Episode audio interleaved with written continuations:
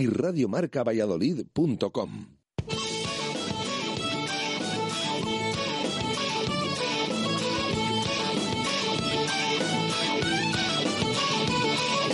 Por ser de Valladolid, soy un celta corto. Por ser de Valladolid, Pucela no es poco. Por ser de Valladolid, deporte en mis venas. Por ser de Valladolid, no hay años sin penas. Ser de Valladolid, pingüino en invierno. Ser de Valladolid, voy al Pepe Rojo. Ser de Valladolid, balonmano es huerta. Ser de Valladolid, el frío no es problema. Ser de Valladolid, Lalo es leyenda.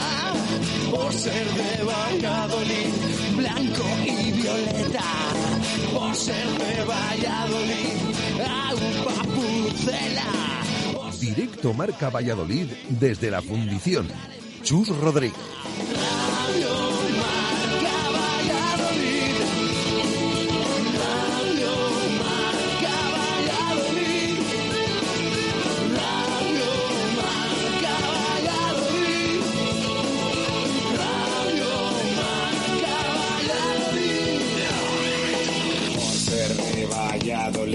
Un triple es más triple en Pisuerga. Por ser de Valladolid, Copa de la Liga. Por ser de Valladolid, soy del chami y del quesos. Por ser de Valladolid, el deporte es esto. Por ser de Valladolid, se sufre hasta en 90. Por ser de Valladolid, las chicas también juegan. Por ser de Valladolid, y básquet con ruedas. Por ser de Valladolid, yo siempre voy con el pucela.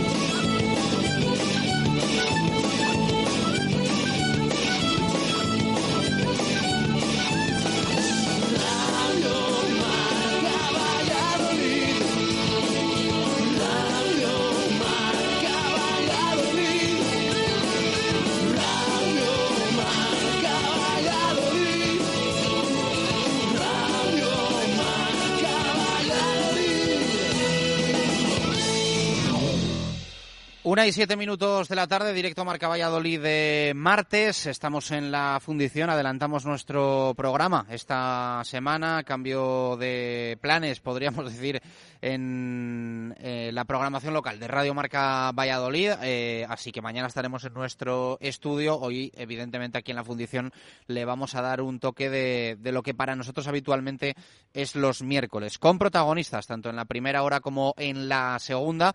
Hoy se ha celebrado el sorteo europeo para el aula Alimentos de Valladolid. Podríamos decir que no ha habido mucha suerte, aunque lo vamos a analizar y a comentar con, con ellos y con ellas, pero eh, bueno, pues ha celebrado ese sorteo. Eh, no se quería rival español para que realmente se tuviese esa sensación de que se estaba jugando competición continental, de que se estaba jugando en Europa y bueno, pues cuando uno no tiene la temporada y cuando no tiene la racha, no, no la tiene. Le ha tocado al Aula Alimentos de Valladolid, el Mecalia Atlético Guardes. Por sacar algo positivo, bueno, pues el desplazamiento evidentemente es económico. Por eh, sacar cosas negativas, no se va a tener ni esa sensación de jugar Europa por no tener a un equipo extranjero enfrente y además eh, deportivamente pues va a ser va a ser complicado, ¿eh? no imposible, pero sí difícil para, para el aula, aunque también es una realidad que, que este equipo se, se crece en situaciones de este perfil. Así que vamos a ver cómo, cómo les va, luego lo analizamos con ellos. En un día en el que en el Real Valladolid se piensa ya en el partido del próximo sábado frente al Granada, en los Cármenes, un Granada que evidentemente está centrado y concentrado en la Copa del Rey, en ese partido en San Mamés frente al Athletic Club de Bilbao y ya les puedo yo garantizar que al menos hasta el próximo viernes en Granada no se va a hablar absolutamente nada del Real Valladolid. Y eso dependiendo de cómo les vaya mañana frente al Athletic, porque como les vaya más o menos bien, eh, el partido del sábado, bueno, pues no voy a decir que sea intrascendente para ellos, porque el Real Valladolid tiene la posibilidad de quedarse a un punto del equipo de Diego Martínez, pero sí eh, que mm, va a pasar sobre todo mediáticamente, otra cosa es internamente en el vestuario, a un plano secundario. Eso lo tiene que aprovechar el Real Valladolid. Muchas veces hablamos de la entre comillas mala suerte que puede tener el Pucela que bueno pues otras temporadas no recuerdo frente a Madrid Barça no le toca con semana Champions de por medio no hay excusa en esta ocasión porque prácticamente todos los equipos eh, que van a jugar las semis de Copa a excepción por supuesto del de segunda división del del Mirandés pues eh, van a tener el partido frente al Real Valladolid eh, o antes o después de la, de la Copa, tanto el Granada como el Athletic, como eh, la Real Sociedad, así que le toca aprovecharlo al Pucela, ¿eh? ojalá nos aprovechemos un poco de esas, de esas circunstancias, digamos, para eh, sumar puntos y conseguir victorias que van a ser importantes de aquí a final de, temporada, porque ha sido una jornada un tanto extraña que ha dejado a los tres últimos ahí con esos 18 puntos. El Real Valladolid ventaja de más 8, que parece un colchón importante, pero que tampoco se puede descuidar la cosa porque estamos en un momento importantísimo de la temporada. Y como estamos en un momento importante de la temporada, hoy vamos a traer a la fundición a partir de las 2 a una de las piezas más importantes en la estructura del Real Valladolid Club de Fútbol. El director general deportivo, Miguel Ángel Gómez, va a estar con nosotros aquí, en la fundición, Avenida de Salamanca, junto a Bowling Zul, un sitio, ya sabéis, fantástico para comer, para cenar cualquier día y a estas horas, pues, eh, menú del día, que también recomendamos a, todos nuestros oyentes. Hoy no es miércoles de cocido, lo será mañana, por si alguno quiere hacer planes, pero hoy un buen menú del día aquí en la, en la fundición también eh, por la mañana. Eh, hilando con el Real Valladolid y con esa visita de Miguel Ángel Gómez, eh, vamos a preguntarle a Jesús Pérez Baraja cómo está siendo este martes para el Pucela y que nos deja la última hora en clave blanquivioleta. Jesús, ¿qué tal? Buenas tardes, ¿cómo estás? ¿Qué tal, Chus? Buenas tardes. Eh, bueno, pues eh, un día un poquito accidentado, tenemos que decir. En la sesión que ha tenido lugar a puerta abierta en los campos anexos, eh, ha terminado hace algunos minutos, acaba de comparecer en sala de prensa Tony Villa, uno de los jugadores titulares que, bueno, sí que es verdad que últimamente está siendo el primer cambio del Real Valladolid, eh, vamos a ver en, estos próximos partidos qué, es lo que sucede en el 11. Pero eh, decía, sesión accidentada, eh, por cierto, bueno, hemos vuelto a ver, hemos estado siguiendo un poquito las evoluciones de Hatem Ben Arfa. En, ese entrenamiento todavía se le nota que, que está falto de ritmo. De hecho, han estado haciendo esta mañana ejercicios eh, individuales, bueno, han dividido al grupo eh, también en, diferentes pequeños grupos eh, de tres jugadores que también han estado haciendo carrera continua y ahí hemos visto pues que, le cuesta, que le cuesta al jugador francés, así que veremos su evolución en los próximos días. Mañana puerta cerrada, pasado también con ese cambio que ha habido en las últimas semanas. Y decía sesión accidentada porque hemos visto a uno de los jugadores tener que retirarse, como ha sido Pedro Porro, eh, que ha pisado mal en un salto y se ha tenido que marchar acompañado del doctor Alberto López Moreno. Y antes también ha habido eh, algún otro golpe, sobre todo el de Alcaraz, eh, un fuerte golpe que además hemos cazado una conversación entre el cuerpo técnico y los fisios que le estaban atendiendo y decían que había sido un golpe en el mismo lugar que el pasado fin de semana ante el Villarreal. Eso sí se ha probado, el jugador no, no ha querido marcharse al vestuario, se ha quedado al partido final y se ha podido ver que, que estaba en perfectas condiciones. Eh, eh, luego le veis contratiempos para Oscar Plano y para Enes Unal también durante la sesión, pero ya decimos el peor parado ha sido Pedro Porro, que se ha tenido que, eh, que retirar, y Alcaraz, que aún así pues ha continuado. La buena noticia eh, es que eh, hemos visto entrenarse al margen por primera vez ya a Joaquín Fernández y también a Nacho Martínez. Eh, han estado acompañados de Sergi Guardiola y de Sandro Ramírez, que también tienen un pequeño golpe del pasado fin de semana. Así que esos cuatro futbolistas son los que a día de hoy son duda para el encuentro del próximo sábado en, en Granada. El que está totalmente recuperado es Caro, entrenándose ya con la primera plantilla. Y una curiosidad, Eh, hoy no ha estado Miguel de la Fuente por esa ausencia de Sergi Guardiola. El delantero de Tudel ha estado con el filial y sí eh, ha estado con el primer equipo Raúl Luche, una de las incorporaciones en este mercado de invierno. Suponemos que, bueno, mm, sobre todo porque Miguel jugó dos partidos el fin de semana al final, el del primer equipo y el del segundo, eh, y que habrá sido por descanso programado. Así que todo eso te cuento de ese entrenamiento accidentado, primer entrenamiento de la semana del Real Valladolid, ya pensando en el partido del próximo sábado contra Granada. Bueno, pues vamos a ver cómo, cómo evolucionan las cosas, pero, pero bueno, eh, un poquito de, de rabia, ¿no? Eh, sobre todo en algún caso, eh, Pedro Porro está siendo más eh, secundario, Rubén Alcaraz es un jugador importante, aunque como nos decía Jesús Pérez Baraja, sí que sí que ha podido continuar. Eh, luego Miguel Ángel Gómez aquí con nosotros. ¿Tendrás alguna pregunta preparada, no?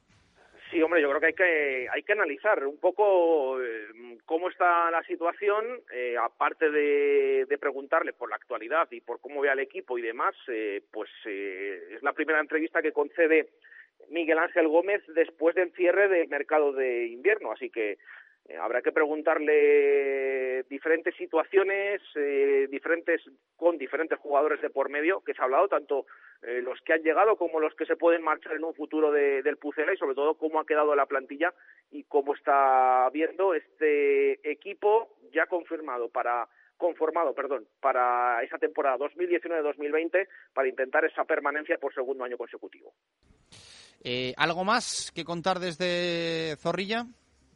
Eh, nada más, eh, simplemente eso, recalcar la, la, sesión accidentada y que mañana pues es puerta cerrada y pasado también. Así que ya hasta el viernes no podremos ver al, al equipo a puerta abierta en los anexos, el, entrenamiento último de la semana, eh, que también tendrá una parte de puerta cerrada para hacer las eh, jugadas ensayadas eh, y seguiremos viendo pues esa evolución sobre todo de Hatem Benarfa. Ha sido preguntado, por cierto, Tony, en, en esta sala de prensa y ha dicho eh, sobre Benarfa y ha dicho que sin ninguna duda es el mejor jugador eh, que ha visto que, que tiene ahora mismo el Real Valladolid, pero que le falta pues acoplarse al juego español, ha dicho Tony, así que pendientes un poquito del francés y ya digo hasta el viernes no podremos ver al equipo de nuevo a puerta abierta. Gracias Jesús, un saludo. Un abrazo, hasta luego. Venga, luego escuchamos ¿eh? sonido desde Zorrilla. Eh, entrevistamos a Miguel Ángel Gómez aquí en la Fundición a partir de las 2, 2 y cuarto de la tarde. Ahora en los eh, primeros minutos vamos a estar con eh, el aula Alimentos de Valladolid y sobre todo para hablar de ese sorteo que se ha celebrado hoy. Comenzaba a las 11 de la mañana. Les ha emparejado con el Mecalia Atlético Guardés. No sé si el último que querían, pero, pero uno de los últimos en la en la lista. Eh, hacemos una pausa y continuamos aquí en la Fundición, Avenida de Salamanca, junto a Boulinzul. Directo Marca Valladolid desde la Fundición. Chus Rodríguez. ¡Wala! Eso será lo que hagas cuando entres por primera vez en la fundición. Mm. Esa será tu reacción cuando pruebes los platos de la fundición. Porque en la fundición encontrarás un lugar espectacular. Su ambiente, su decoración, sus actuaciones, su cocina. Más de un año a tu lado nos han convertido en un sitio único en Valladolid. Menú diario, cocido los miércoles y abierto todos los días. La Fundición, Avenida de Salamanca junto a Bowling Zul. La Fundición, reserva en el 983 51 27 85. ¿Tienes una casa nueva o vas a reformar la tuya? En Rodríguez Palomares puedes encontrar todo lo que necesitas. Tu salón, dormitorio, sofá, cocina, baño, dos plantas de exposición en la calle Nicolás Salmerón 9. Rodríguez Palomares, tu centro del mueble en el centro de Valladolid. Arcomex, la más selecta y completa gama de parquet y tarimas en Valladolid. Arcomex, gran exposición en el polígono San Cristóbal, calle Hidrógeno 25. Arcomex, distribuidores con gran cantidad de productos en stock para profesionales y particulares. Arcomex, outlet de parquet con descuentos de hasta un 70%.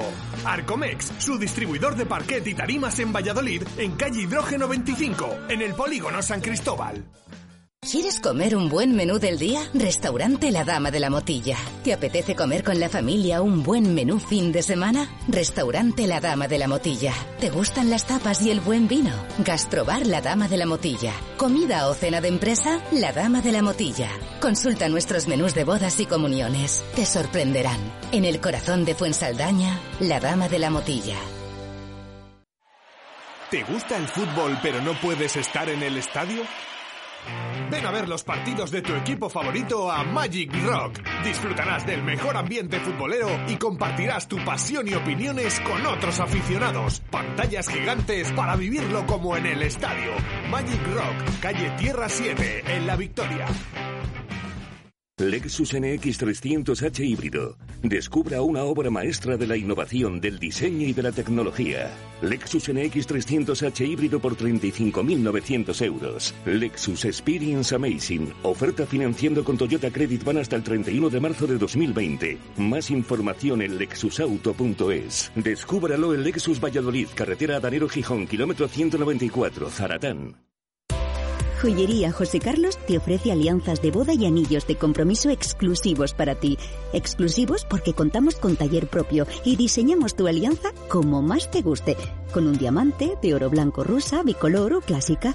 Fabricación propia y sin intermediarios. Precios sin competencia. Joyería José Carlos, calle Angustias 5, junto al Teatro Calderón. Sábado 15 y domingo 16 de febrero, fiesta de la matanza en la Plaza Mayor de Simancas. El sábado, a partir de las doce y media, degustación gratuita de caldo, sopas de ajo, chamuscado, subasta y pregón en representación del Real Valladolid. Y desde las 5 de la tarde, destazado y conciertos. El domingo, Bermú con música en directo. Degusta el sábado 15 y el domingo 16 los productos típicos matanceros con consumición a precios populares. Un año más, ya está aquí la fiesta de la matanza en Simancas.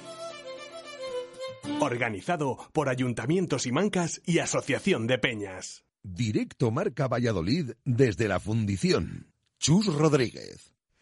Una y 21 minutos de la tarde, continuamos en la fundición. Eh, teníamos ese F5 del Real Valladolid de Jesús Pérez Baraja, 2, 2 y cuarto. Va a estar con nosotros Miguel Ángel Gómez, director general deportivo del Pucela, aquí en la fundición. Muchos temas que preguntarle. Eh, que se me viene a la cabeza, yo qué sé, Salisu. Benarfá, eh, muchas cosas, muchas cosas. Hay que preguntarle a Miguel Ángel Gómez. Pero antes, primera hora para el aula. Hoy ha conocido rival en ese sorteo para la competición europea que va a estrenar esta temporada el Aula Alimentos de Valladolid. Había mucha ilusión eh, por conocer al, al, rival y bueno, no sé si se ha perdido un poquito, ahora vamos a salir de dudas eh, una vez se ha conocido el, el emparejamiento. Marco Antonio Méndez, eh, ¿qué tal? Buenas tardes, ¿cómo estás? Buenas y marcadas tardes, marcadísimas. Lo vamos a ver ahora en los próximos minutos, ya verás. Bueno, había porque mucha... Además hay tres temas de hablar. Bueno, Hoy. ahora lo comentamos. Sí, porque hay mala noticia también en el Recoletas Atlético Valladolid que... Eso es mm, un añadido, sí. efectivamente, pero hoy y con el aula, ahora presentamos a nuestra invitada y a nuestro invitado, hay tres temas.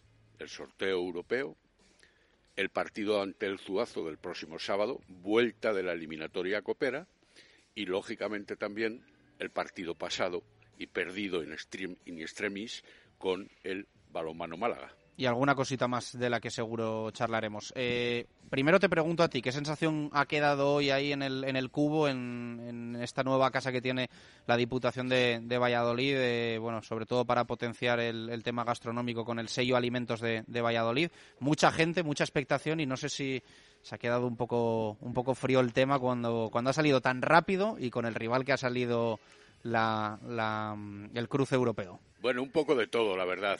Eh, una organización novedosa para el aula, no solo por el hecho de participar en Europa, lógicamente, sino también por el espíritu organizativo del acto en el cubo de la Diputación, como tú comentas. En segundo lugar, un poco de tristeza, y digo un poco de tristeza porque no podemos olvidar que va a ser el debut europeo del equipo vallisoletano, y eso también tiene enjundia, tiene empuje y tiene peso específico, pero por otro lado, eh, no era el contrincante que se solicitaba desde el punto de vista anímico por parte de la expedición vallisoletana al completo que estaba allí y también de algunas de las autoridades representativas, además de las jugadoras. Ahora comentaremos cómo las preferencias iban orientadas hacia otro contrincante, otro adversario diferente.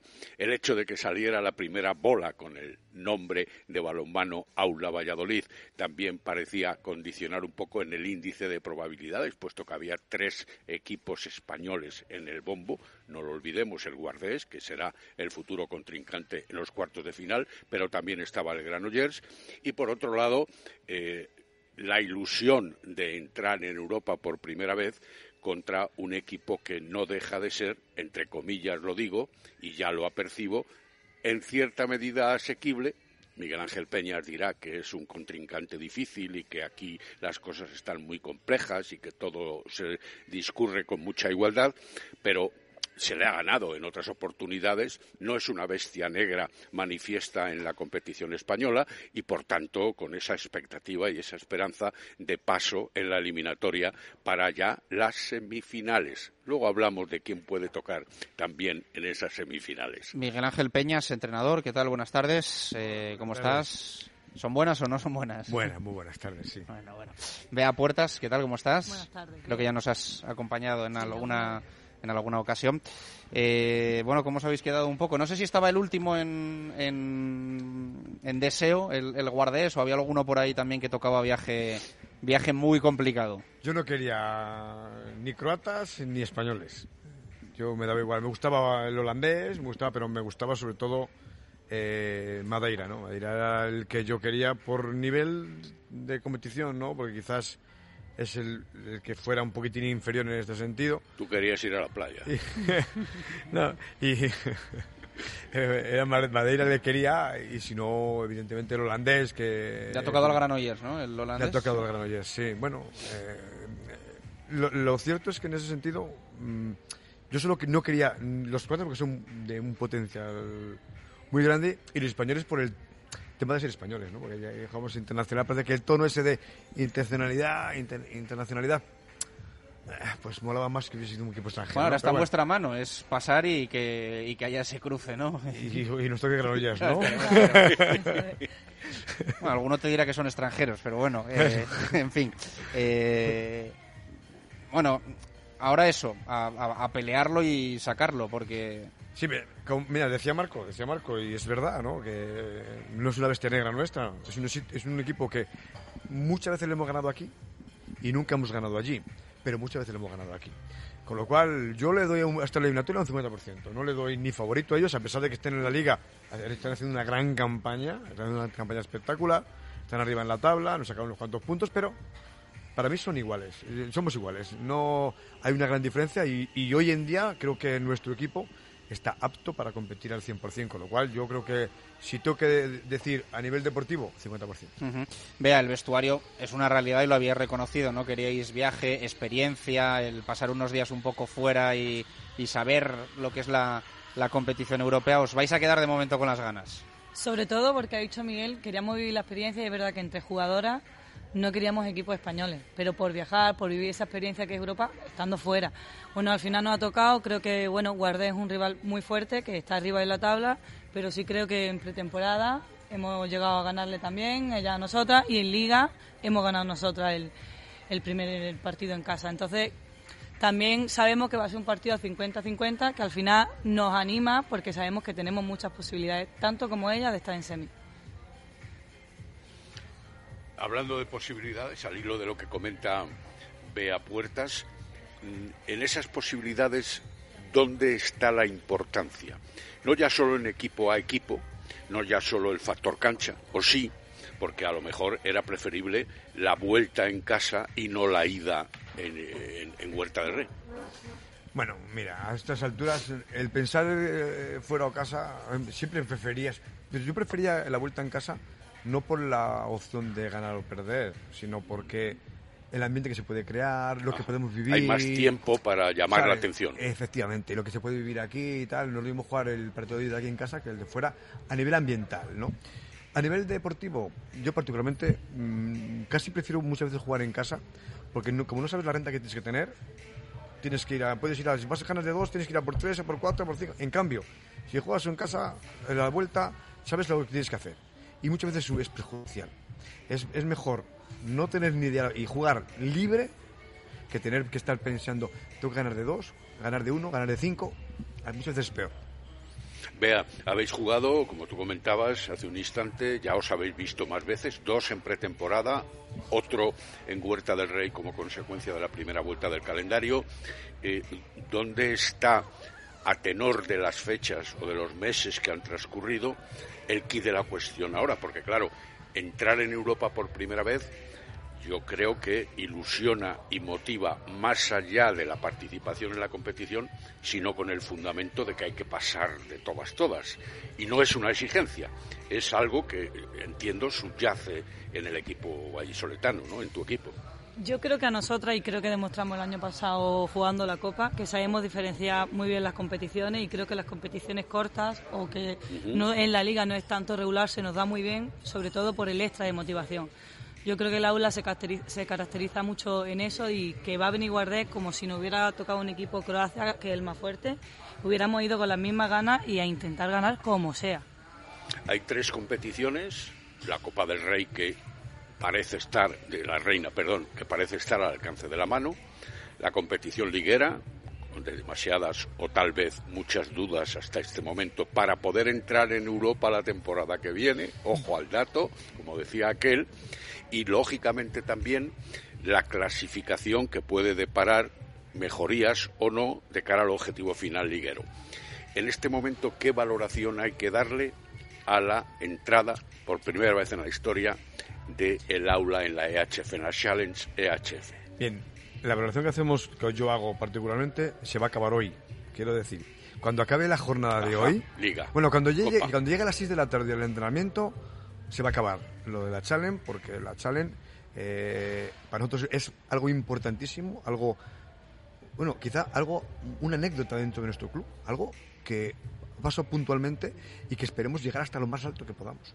Vamos, Pero- con, con la subcampeón, con el subcampeonato de Copa de la temporada pasada y la entrada en Europa de esta, que Sí. fue la que determinó esta circunstancia, pasan a la historia del club como lugares preferentes. estamos copándolo todo ya. Quiere decir que estamos tapando cosas ya en el club que ahora qué, te- qué nos queda. Y yo sigo diciendo que nos queda. Yo quiero, quiero La seguir liga, creciendo. La liga queda. No, Pero bueno, es esa es, esa es mi, mi siguiente eh, pregunta a los jugadores. ¿Queréis ganar la liga? Depende, lo que les digo muchas veces, que depende de ellas. Si se nos quedan y somos capaces de aguantarlas, pues a lo mejor mañana tenemos que hablar de ganar la liga o no. Hoy así es muy, así es muy difícil, cada año cambiando de, es imposible, pero bueno, algún año conseguiremos Sí, porque tener si, esa si opción. cuatro o cinco jugadoras de las que se han ido últimamente eh, pudieran haber permanecido en el club, en la plantilla que tú manejas, evidentemente las aspiraciones podrían ser otras mucho más claras, cuando menos. serían otras. No, no podía ser otras, serían otras seguro. Ya no por el tema de la calidad, que es evidente que tienen esa calidad, sino por el tema de la continuidad. Lo que no puede ser cada año renovando plantilla, cada año otra vez haciendo cosas nuevas, cada, año adaptando a jugadoras que vengan. a- es muy difícil, es muy difícil. Pero mira, vamos a hacer algo histórico. Y lo hicimos el año pasado. Final de la Copa de la Reina, nunca en la historia, bueno, ya lo sabemos, que estamos nuevos en todas estas cosas. Pero también es cierto que somos nuevos también en, en la Challenge. Pero tenemos que tener la cabeza muy fría. Ya digo, cuando acabe la mañana, casi una mañana muy emocionante, a las 6 de la tarde, cuando yo me presente a las jugadoras hoy, vamos a preocu- preocuparnos ya exclusivamente de la Copa. De hecho, tenemos esta noche El vídeo. partido del sábado. De- tenemos vídeo esta noche del equipo de Zuazo, que es lo que nos. Ahora mismo, la- la- la- lo principal o la primera cosa que tenemos que pensar es en esto. Porque si no nos vas a distraer es esto, no nos va a servir No, porque nada. además es la copa la que os ha permitido vivir, Claro. ¿no? Como dices tú, esta, esta Claro. emoción y hay que darle valor. Claro, además ha dicho Marco una cosa hace un momentín. Estamos en la liga un poco más abajo por las circunstancias y quizá no nos podamos permitir el lujo de, de- o la posibilidad de quedar quintos. Hay que jugar de la Copa de la Reina y hay que intentar ganar la Copa de la Reina. Si lo que vayamos a competir, debemos ir al 100%. La Challenge, ¿ah? pero primero la Copa de la Reina, que es lo que nos compete. Primero entrar Ah. en la final a ocho. Eso es. Eso es, que, es que, ya digo, cuando acabe ahora mismo eh, esta, esta tertulia, vamos a ir a comer, vamos a- y a las 6 de la tarde, cuando me, encu- me encuentre con ellas, ch- Challenge ya llegará. Copa de la Reina. Y vamos a vestirnos otra vez de Copa de la Reina, que es lo más importante hoy. La fase de motivación, vea, en tu caso yo lo tengo claro, no sería necesario, pero sí eh, en el resto o al menos en algunos de los efectivos de la plantilla. Las niñas estaban muy motivadas y muy ilusionadas, muy ilusionadas con todas las competiciones. Sí es verdad que el primer objetivo que teníamos y que estamos a punto de conseguir es clasificarnos para la fase final de la Copa y ahora mismo estamos concentradas en eso. O sea, está muy bien, estamos muy ilusionadas con la Challenge, teníamos ganas de conseguir, de ver quién era nuestro rival, pero como ha dicho Miguel, queremos ganar el sábado sí o sí, entonces vamos a, estamos en la semana para Zuaz. Hemos entrado en el segundo capítulo, está concertado el día de la eliminatoria ante el Guardés, hablo de la Copa EHF, eh, domingo 1 de marzo, 12 y media. Ya empezamos a hacer campaña. Eh, en principio parece ser que, o la intención es que sea el día 1, el domingo día 1, sí. Y se jugaría el partido de vuelta el siguiente domingo, es lo que pretendéis, en tierras gallegas. Bueno, es, ya depende de Guardes, ¿no? Puede ser sábado tarde o domingo, o domingo mañana. Desembocamos entonces en el otro objetivo, la Copa del Rey. 28-31, la Copa de la Reina. Mira que estoy yo contagiado de la masculinidad. 28-31, resultado de ida ante Zuazo. Ventaja que en teoría tenía que ser más que suficiente, aunque tendréis que ir con la mentalidad clara de que hay que ir a ganar el partido y olvidarse de la ventaja. Bueno, yo lo acabo de decir, ¿no? Yo no me plantearé el partido con que ganamos por tres. No lo vamos a plantear porque, mm, de hecho, el otro día, nada más de empezar el partido, en dos minutos perdíamos 0-3. Se acabó la renta. No quiero eso. Yo quiero que nos planteemos el partido como que vamos a jugar un partido para ir a ganarlo. Porque además tenemos en 10 días después otra vez jugar contra Zuazo. Y el planteamiento tiene que ser el mismo. Ir a ganar el partido como si fueran puntos. Y nos evitamos un poquitín de... Hombre, si conseguimos una renta de 6-7 goles, pues ya podemos hablar de otra cosa y relajarnos y lo que queráis. Pero en principio la intención primera es ganar el partido y así no tenemos que estar especulando con el resultado. Vea, en los últimos eh, encuentros, en algunos de ellos cuando menos, y también con la importancia que eso significa, malos comienzos en el primer tiempo y bache en el segundo que pone contra las cuerdas la posibilidad del resultado. Te sonríes, ¿no? Sí, es verdad y que todos los resultados se están dando de todos los equipos, que ganan de uno, pierden de dos, somos, estamos muy, muy igualadas. Creo que hemos cogido una buena racha y que sobre todo ha sido porque hemos mejorado ser más regulares. Creo que al principio de temporada teníamos baches mucho más notables, creo que ahora somos mucho más regulares. En defensa creo que estamos muy bien, estamos en un gran momento defensivo. El ataque nos está costando, que creo que es lo que más vamos a poner hincapié. Ya el entrenador nos va a meter ahí curro y nada, intentar ser mejores en todo cada día. Bueno, el entrenador nos va a meter curro, pero de cara al partido ante Zuazo, a la defensa la va a meter curro doble porque hay una jugadora peligrosísima y que él la tiene siempre en mente que es la pivote internacional Ainhoa Hernández, ¿no? Miguel Ángel, vea. Eh, bueno, eh, como ya sabemos, mira, si algo hacemos nosotros muy bien, mira, eh, el sistema defensivo que tenemos ya son capaces todas las jugadoras de conseguir anular a jugadoras tan importantes como el otro día. Porque Granollers gana partidos porque, en todas cosas, porque Cava Gasama es una jugadora súper fuerte y si recibe balón, pierde. Objetivo, no, que no coja balón. No coge balón y ganamos. Contra, contra no pasa lo mismo. Si no coge el balón, se le complican las cosas. Hay que intentar evitar que ella coja balón. Y es uno de los objetivos, lógicamente. Y ellas, ellas, estas jugadoras que tenemos, estas, todas ellas, lo hacen muy bien. Y tienen mucho mérito, pues están alcanzando un nivel defensivo espectacular. Y quiero que eso continúe así. Si continúa eso, sí. Y conseguimos mejorar un poquitín, que hemos perdido un poco el nivel de contraataque y el nivel de ataque estático, si conseguimos eso, vamos a dar todavía muchas alegrías en lo que queda de temporada en el último partido ante las malagueñas, Utilidad Málaga. Eh, hubo muy buena defensa, eso es reconocible. Hubo recuperación en la segunda parte, hubo que remontar, cosa que, al menos desde mi punto de vista, nunca me gusta ese tema, tener que remontar, porque hay un desgaste adicional que luego puede pasar factura en la recta final de cada partido. Pero no es menos cierto que parece como que está descompensada la actividad. Gran defensa, flojera ofensiva. De hecho, el otro día ni un solo contraataque, o uno realmente que, bueno, no cuenta al final.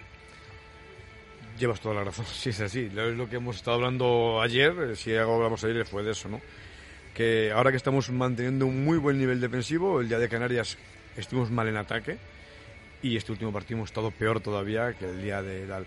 Bueno, pues es una, una cosa que desde ayer ya estamos trabajando y que haremos más hincapié, ¿no? No podemos tener el gran nivel que estamos teniendo en defensa, porque antes era A pesar de las dificultades y de las lesiones y de la coordinación de movimientos de jugadoras Sí. nuevas. Eso, eso nos ha hecho que ha costado más tiempo, más tiempo en eh, adaptarnos a, a- a- o, adaptarse o acoplar un- eh, el tema defensivo, sobre todo porque la base de todas las centrales defensivas que se parte de ahí y unas por lesión, otras porque se van, otras por tal, al final era, se nos complicaba tanto, pero al final poco a poco ellas han sido capaces de, de dar un muy buen muy buen nivel y creo que, que una vez que ya, una vez que ya eh, eh, mantengamos ese nivel defensivo, el ataque llegará por sí solo, seguro. Vea, hay nerviosismo de que no salen las cosas. No, creo eh, que incluso en nuestro peor momento al principio de liga, que estaba un poco sobre todo la gente con ansiedad, hablo de fuera del vestuario, dentro no se notaba en ningún momento porque trabajamos mucho día a día y sabíamos que en algún momento esto iba a salir hacia adelante. Y él también lo que nos retransmitía, Miguel, todo el cuerpo técnico siempre han tenido mucha confianza y creo que no, creo que igual ahora estamos en un mejor momento. Veníamos de una racha buena, a Málaga se le se intenta remontar y estamos a punto de ganar el partido y creo que estamos bien, que el ataque va a mejorar seguro y, el tema de contraataque por supuesto porque es la identidad de- del aula y es algo que no se va a perder. Dentro de una liga como es la de HF, tan igualada y llegando con marcadores tan ajustados al final de los partidos, como se viene demostrando, yo ayer hacía un comentario tratando de expresar mi incomodidad de lo que había ocurrido con el 18-19, el último gol a falta de escasos segundos a favor del Málaga. ¿Está entrenado o se ha entrenado en alguna ocasión la posibilidad de maniatar, impedir, eh, forzar para que no se ocurra, para que no ocurra ese lanzamiento de los últimos segundos cuando se va empatado, por lo menos para mantener el empate. Cuando vas uno arriba, por lo menos para que no te empaten. Eh, Supongo que está El- entrenado, pero ¿cómo eso ocurre? Y Eh, ojo, que también dije que en las selecciones más potentes del mundo y en los equipos de las ligas de campeones también ocurren esas circunstancias. Esos despistes, si es que son despistes, habrá que corregirlos de alguna manera. Sí, hubo, hubo un despiste importante en la acción de ataque, un despiste muy importante, ¿no? El pasivo, que comentábamos pasivo, Chus y yo ayer. Una acción, bueno, pues porque, eh, pues porque, porque ocurre así. Yo no sé por qué. Yo le hago la pregunta y ocurre así. Y en el tema defensivo, pues, pues lo mismo. Tenemos que haber subido y no subimos. ¿Por qué? Pues, pues, pues no lo subimos. Pues son si- situaciones que quizá el miedo a hacer o la situación, no, no lo sé, no lo sé. Porque, bueno, en las dos situaciones, eh, pues no acertamos, no acertamos. Mm, Sí en, la opción tenía que haber sido de otra forma y salió mal. Salió mal. ¿Por qué? Pues porque salió mal. Muchas veces no sabes. De hecho, hablo con ellas y no entendíamos por qué.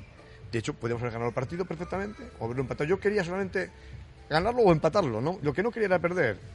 Y no salió bien. Si no se, se cometió un error gravísimo y ya está. Y eh, entonces, ¿qué vas a hacer? Pues oye, el próximo partido intentar que evitar que eso, que eso ocurra, porque lógicamente tú no quieres que pase eso, pero pasa.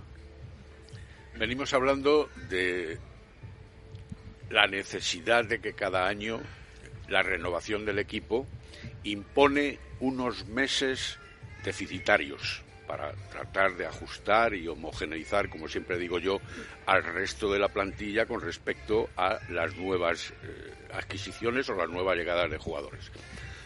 Estamos en la segunda vuelta ya, afortunadamente comenzando. Vamos a ver ya al aula que todos esperamos, socios, prensa, aficionados, etcétera. Si me hablas de, de- de- del equipo actual o me hablas de la plantilla del año que viene, pues eh, nosotros vamos a No, empezar- espera, luego te pregunto claro. si ya estás haciendo Eh, eh, gestiones hoy- para los fichajes. Hoy, hoy, hoy, en día, hoy en día hemos hecho ya un, hemos hecho ya un equipo. Nosotros hemos hecho ya un equipo. ¿Vale? Hoy somos un gran equipo. La clave está en que consigamos mantener a esas 12, 14 jugadoras que tienen que seguir aquí con nosotros para, consi- para conseguir mantener un gran equipo. Y con un, un refuerzo es suficiente, otros refuerzos es suficiente, pero hay que mantener el gran equipo. El problema está Si todos los años nos pasa lo mismo, pues es mejor, bueno, pues apague vámonos. Pero Miguel Ángel, yo hablo de esta segunda vuelta. Esta segunda vuelta estamos viendo un, un aula ya solvente. Que pues fíjate, el otro día, el, fíjate, el otro día en, con Málaga tenemos, tenemos el partido con opción de ganarlo o empatarlo. Tuvimos la mala suerte de que lo hicimos mal, nos equivocamos gravemente y perdimos el partido. Pero podríamos haberlo ganado perfectamente y estuvimos hablando de que estamos invictos y que, y que, y que lo bueno es que somos capaces de competir con cualquier equipo. Málaga es un equipazo. Competimos con ellos. Eh, co- hemos competido, hemos ganado en Canarias. Hemos ganado a Salud, que es un equipazo que vamos a ver vamos a ver el, el final de Salud, ¿vale? Y ganamos el anterior en, el, en la pista en, en la de Granollers. Granollers, sí. Nuestro equipo está por encima de nosotros. Este es nuestro equipo. Y hoy en día es un gran equipo. Y va a ser solvente hasta el final de temporada, seguro. Solvente. Ganar de uno, perder de uno, no quiere decir que seamos solventes o no seamos solventes. La opción de ganar va a existir, que es lo que yo quiero. Lo que no quiero es que no tengamos opciones de ganar. Es lo que no quiero, como lo pasó en la primera vuelta o en la primera parte de la competición. Ahora ya vamos a tener opciones de ganar siempre, venga quien venga. Pero también vamos a tener opciones de perder contra quien sea, porque hay mucha igualdad. Ahora, el equipo ha cambiado. El equipo está ahora mismo solvente y va a ser capaz de dar la talla hasta el final seguro, al 100%. Nos toque quien nos toque. Si vamos a la Copa de la Reina, que debemos de ir, si ganamos, en, eh, que nos toque en la Liga o nos toque en Europa, vamos a competir siempre seguro. Vea, eh, parece que te está quitando esa responsabilidad que muchas veces tú adquieres a título personal para salvar el resultado o para renunciar a la desventaja. ¿No? Datos positivos. ¿Cómo lo interpretas? Bueno, Van a jugar más las que están a tu alrededor, según él. seguro. Sí, al final es un equipo, lo hemos dicho, lo último, el- la última responsabilidad la he estado cogiendo yo cuando yo no he estado en Canarias, que está un poco peor, la ha cogido Elba, cuando no lo coge otra. Creo que al final se trata de eso, de ser un equipo, de apoyarnos todas. Es importante que un día no pueda estar uno y a la otra tampoco le pese. Y nada, seguir trabajando. Bueno, nos acompaña también en la mesa vicepresidente del club, José Luis Álvarez. Evidentemente algo tendrá que decir de la trayectoria del equipo, del sorteo EHF, de las posibilidades en la Copa, de la situación económica. El micrófono es tuyo, José Luis. Muchas gracias, Marco. Y gracias, Chus, por esta oportunidad que siempre nos dais de, comunicar a la gente del deporte de Valladolid y del balonmano en particular, pues cuáles son nuestros objetivos, nuestras ilusiones, eh, eh, qué es lo que vamos a hacer y cómo lo vamos a hacer. Hoy hemos tenido una experiencia histórica para nosotros, con una aceptación impresionante de medios y de instituciones a los que tenemos que dar las gracias, tanto al diputado Javier González como al concejal Alberto Bustos, como al vicepresidente de la Federación de Castilla y León de Balonmano Javier Colmenero, porque nos hemos sentido muy arropados y hemos sentido el cariño que todas las instituciones tienen con nosotros. Eh, ahora nos toca seguir trabajando, ya lo han dicho Miguel y lo ha dicho Bea. El equipo está eh, solvente, está con mucha intensidad y con, y con muchas ganas de hacer las cosas lo mejor posible. Y al final es la suerte, que entre o no entre un gol, pues ya sabéis lo que es, el deporte es así, pero hay que estar cerquita para conseguir esos resultados.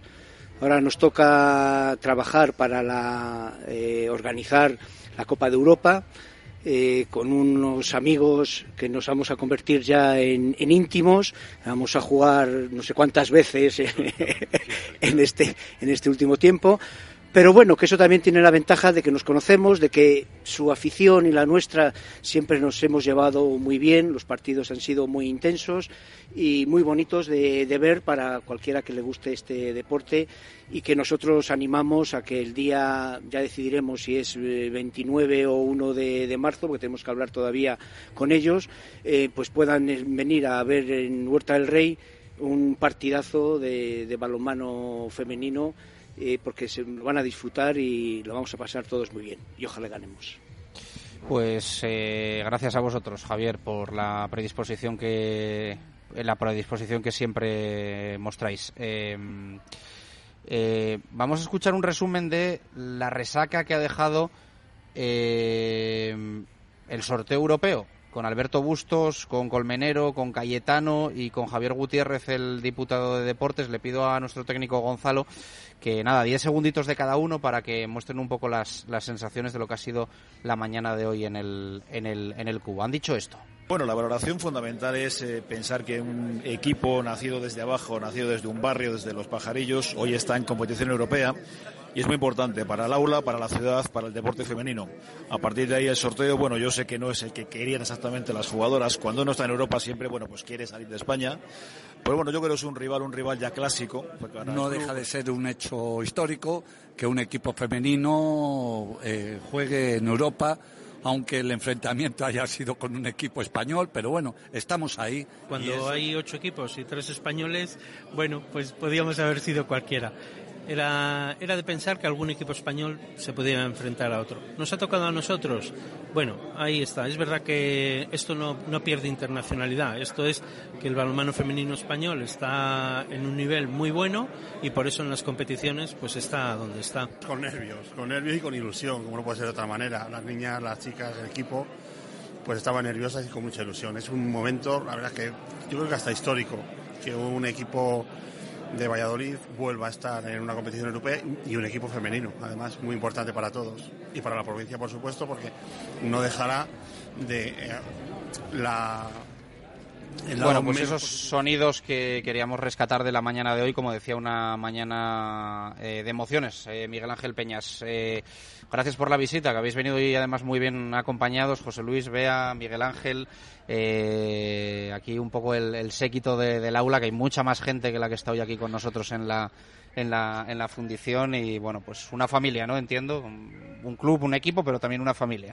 Eso es, es una gran ventaja que aparte de eso nos vamos a comer todos juntos hoy, a pasárnoslo bien. Somos el, cuerpo técnico, por un lado somos geniales en ese sentido, nos llevamos genial, pero el, equipo de las jugadoras es genial, los directivos. Es que la verdad que somos una familia y por eso quizá también es un poco que nos ayuda a seguir creciendo. Bueno, veo a José Luis más tranquilo que, que tú con lo del guardés, ¿eh?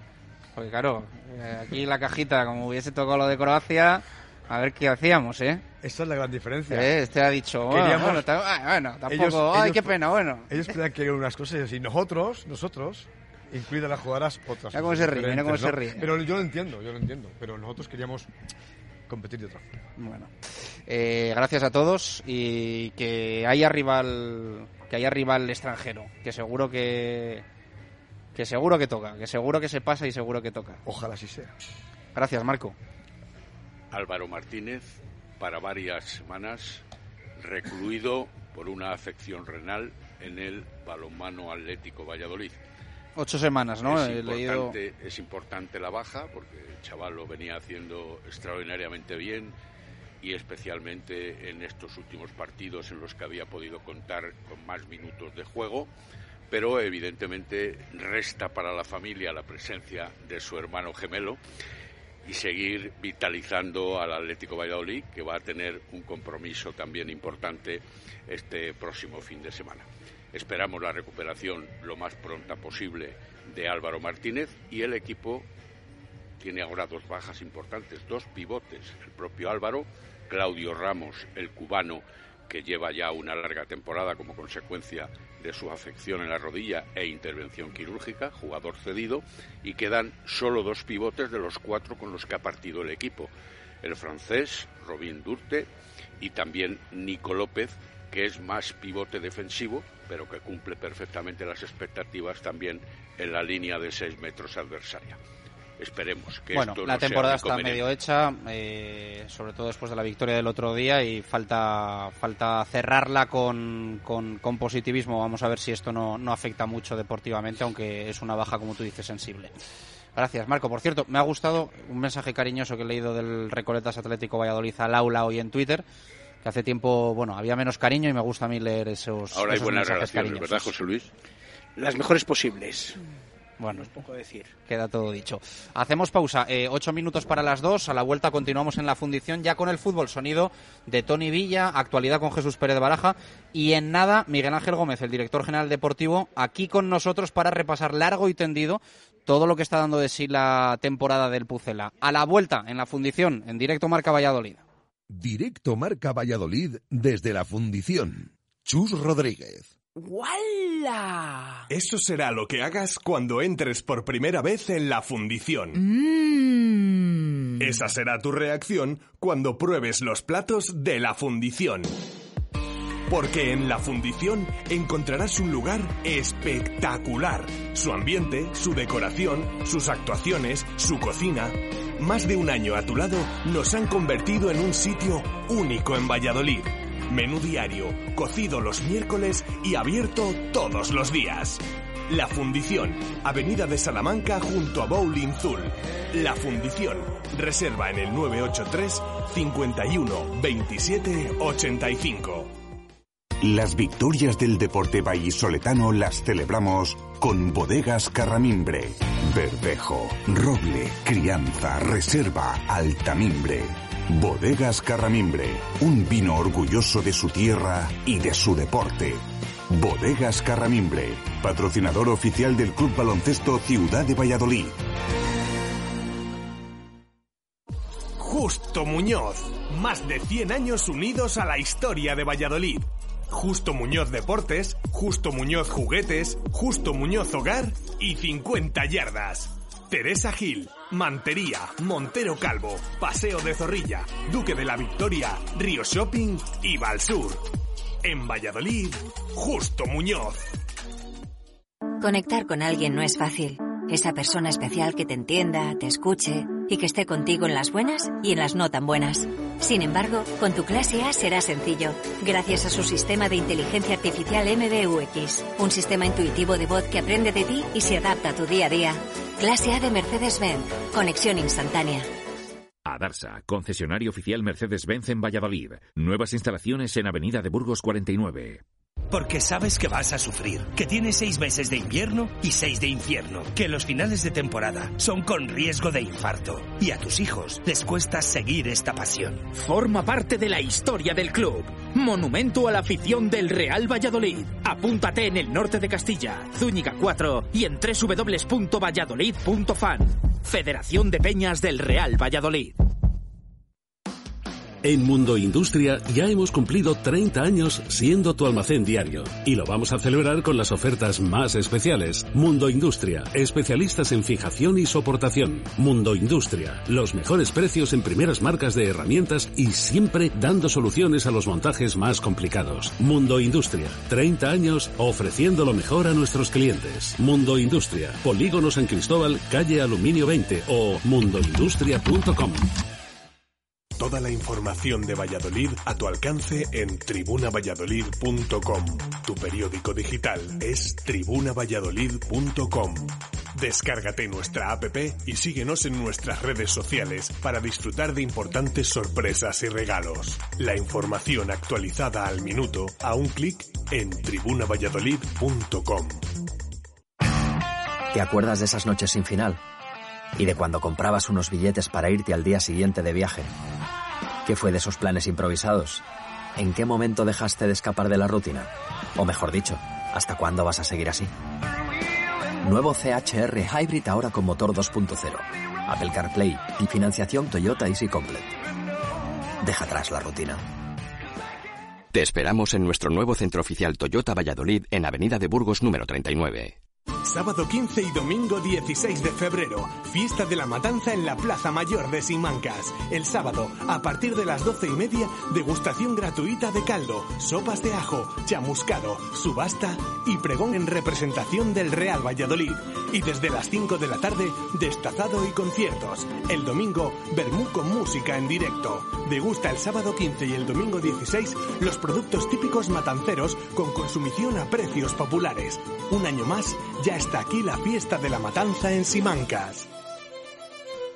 Organizado por Ayuntamiento Simancas y Asociación de Peñas. Directo Marca Valladolid desde la Fundición. Chus Rodríguez.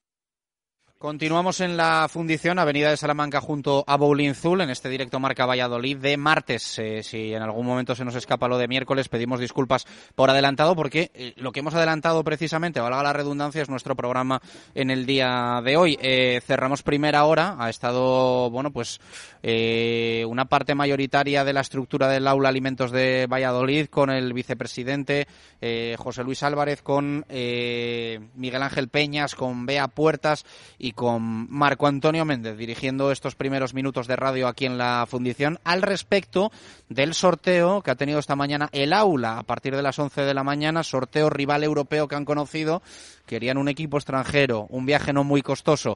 El viaje es el menos costoso, pero el rival no es extranjero y bueno, pues se les ha quedado ahí un poquito sabor agridulce. Se van a tener que enfrentar a eh, doble partido y con la vuelta fuera de casa al Mecalia Atlético Guardés, que es un equipo que está notablemente por encima en la clasificación de la Liga Iberdrola que, que las chicas del aula. Jesús Pérez Baraja, eh, cambiamos completamente eh, el ritmo del, programa para volcarnos con el fútbol hasta las 3 de la tarde. En nada Miguel Ángel Gómez aquí con nosotros, pero eh, un martes que nos deja más cosas en el Real Valladolid Club de Fútbol, sobre todo el entrenamiento, pensando ya en un Granada que va a tardar mucho en pensar en el, en el Real Valladolid, es la, es la realidad. Sí, porque mañana tienen partido. Eh, es verdad que ya estamos en semifinales de, Copa del Rey.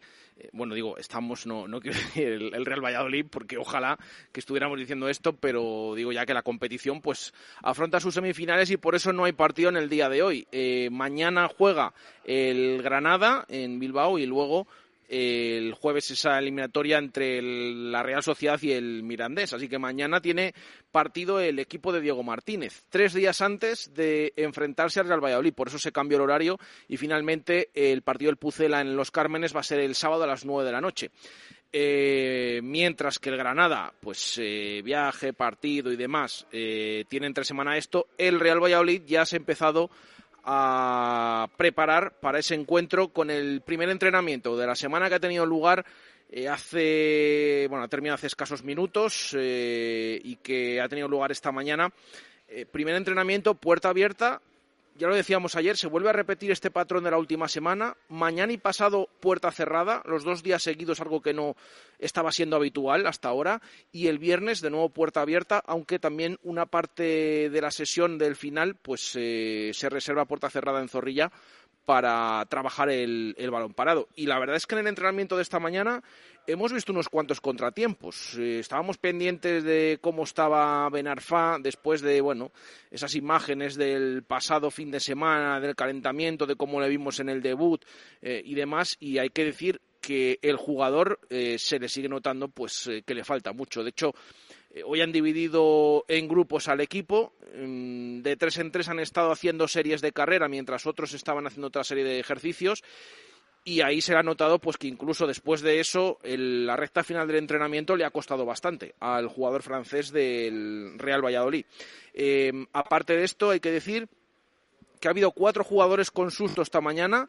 Eh, uno que no ha revestido mayor gravedad, que ha sido el de Oscar Plano otro que, bueno, ha estado unos segundos tirado en el terreno de juego como Enes Unal y, y dos más serios que sí que es verdad que, eh, que, bueno, han llamado la atención. Uno, un golpe que se ha llevado al Caraz, ha tenido que ser atendido un rato fuera, de hecho mm, se le ha insistido que si no quería continuar podía marcharse a Zorrilla, ha querido seguir, se ha querido probar y parece que a pesar de que haya sido un golpe muy similar al que sufrió contra el Villarreal, pues eh, no tiene mayor problema. Pero sí que ha habido un jugador que se ha tenido que retirar. Pedro Porro, un mal gesto en un salto durante el partido final, eh, ha apoyado mal y se ha tenido que marchar junto al médico. Así que una sesión bastante accidentada, que por otra parte tiene buenas noticias. Caro está totalmente recuperado y al margen han estado Nacho Martínez, Joaquín Fernández, Sergi Guardiola, estos lesionados de eh, pasados días, y también hoy Sandro Ramírez,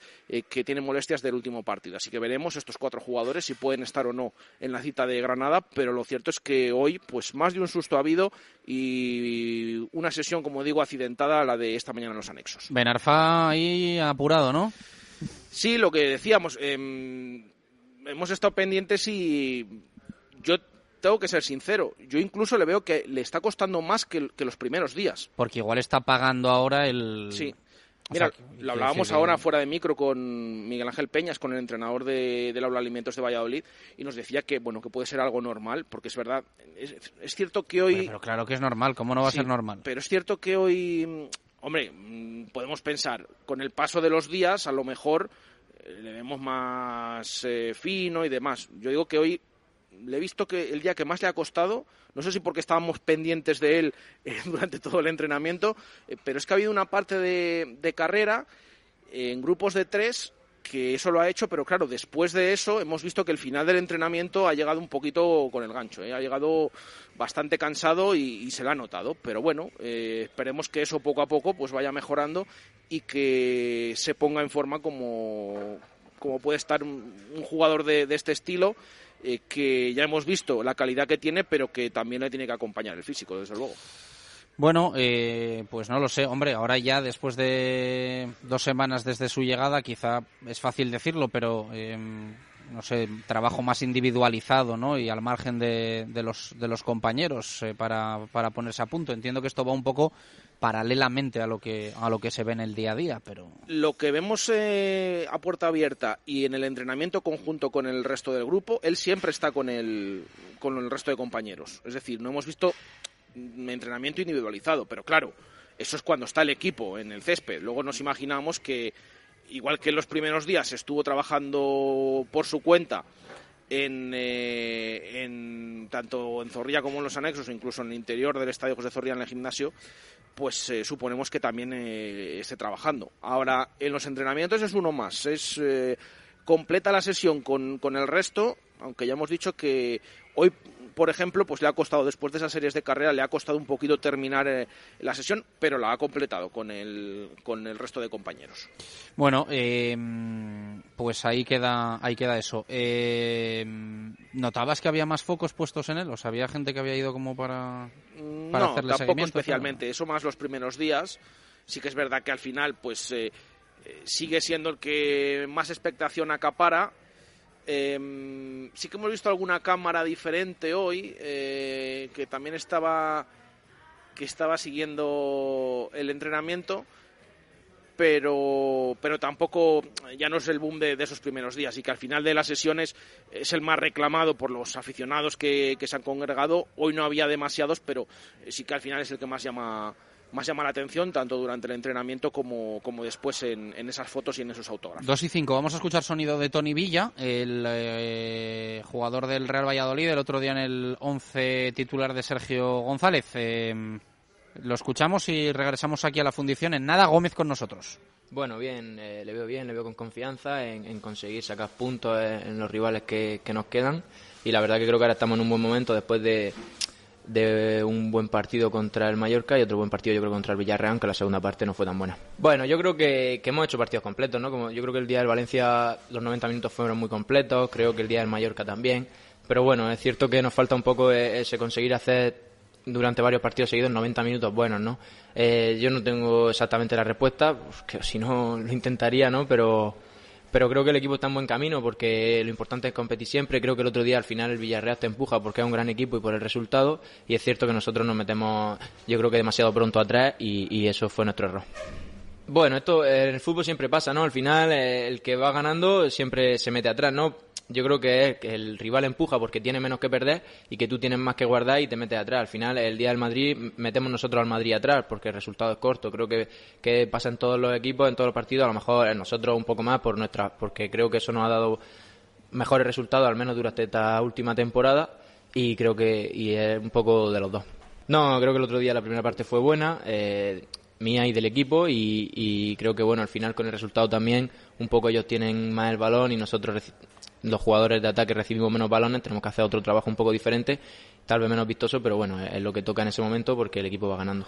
Sí, eh, de siempre, ¿no? No es algo nuevo. Eh, evidentemente, mi, mi déficit sobre todo son los números. Eh, no llevo goles, eso es una realidad. Creo que tengo que mejorar en eso, tengo que chutar a puerta, sobre todo en las situaciones que vea ventajosas, porque es cierto que cuando chuto el tiro a lo mejor no, puede salir evidentemente un gran tiro siempre, entonces no debería haber chutado y cuando no, entonces creo que eso es lo que tengo que mejorar, el chuto a puerta, intentar buscar por lo menos hacer algún gol, aunque en la posición de banda izquierda me, es más complicado, pero, pero es lo que, lo que tengo que intentar. Bueno, sí, si al final eh, nosotros chutamos a puerta, lo que pasa es que hay que llegar a situación de chutar a puerta. Yo creo que, que a veces chutar por chutar es precipitado, ¿no? Es perder un balón. Entonces, si tú llegas con ventaja, pues evidentemente tienes que chutar, sea delantero, medio centro o, banda. No, ellos tienen una plantilla amplia encima, están en un gran momento de forma, muy motivados. Evidentemente le van a dar ahora mismo más importancia a la Copa, pero eh, el Granada es un estadio muy complicado de, sacar puntos, es muy difícil. Bueno, yo creo que el, sistema bueno lo hacen los resultados y los jugadores, ¿no? Creo que no hay sistema eh, idóneo. Creo que si los jugadores están motivados, están bien, van a jugar bien con 5, con 4, con 3. Eh, los resultados mejores yo creo que lo hemos sacado en 4-4-2, eh, pero porque, porque habituamos a jugar así, no por otra cosa. nos sentimos cómodos en este sistema. Sí, y más que van a sumar. Creo que ahora van a, van a, evidente que van a subir para arriba en muchos puntos, entonces la cosa se va a comprimir mucho más, entonces tenemos que intentar sacar los máximos puntos posibles desde ya. Bien, son buenos chicos, se están integrando bien, eh, Raúl también es nuevo, ¿no? Eh, ya, vale. Entonces, bien, los veo muy bien. Eh, le falta, evidentemente, sobre todo adaptarse a ese juego español, que creo que, es diferente al, del resto del mundo en, intensidad, en ritmo, en, presión, y, seguro que van a aportar mucho. Sí, porque bueno, él es un chico que conoce muy muy bien España, ¿no? Evidentemente, lleva toda la vida jugando, ha, cambiado mucho de equipo, que creo que eso es bueno a la hora de integrarse y ha llegado aquí como, como uno más, como si llevase toda la vida, ¿cierto? Bueno, yo, espero que sea corto. Eh, no está en mi mano, ¿no? Ojalá que sí, porque necesitamos lo mejor de él. Si él está al mejor nivel, el mejor jugador que hay aquí con mucha diferencia, ¿no? Entonces esperemos que, físicamente coja la mejor forma lo antes posible y que nos pueda ayudar. Eh, yo le veo bien con los compañeros, eh, habla, se integra, eh, la verdad que en ese aspecto muy bien. Bueno, pues ahí están las palabras de Tony Villa, que habla de la adaptación ¿no? al vestuario de, de Ben Arfa y que luego ya le falta pues un poco coger ese, ese ritmo de la competición española, era lo que decía Tony. Sí, de hecho, em, yo me quedo con esas declaraciones que, hemos escuchado ahora, que decía que, que, para él es, el, sin ninguna duda, el mejor futbolista del Real Valladolid. Ben Arfa, pero que le falta coger un poco el ritmo español, ha dicho, ha dicho Tony, o de un equipo español y, tal cual.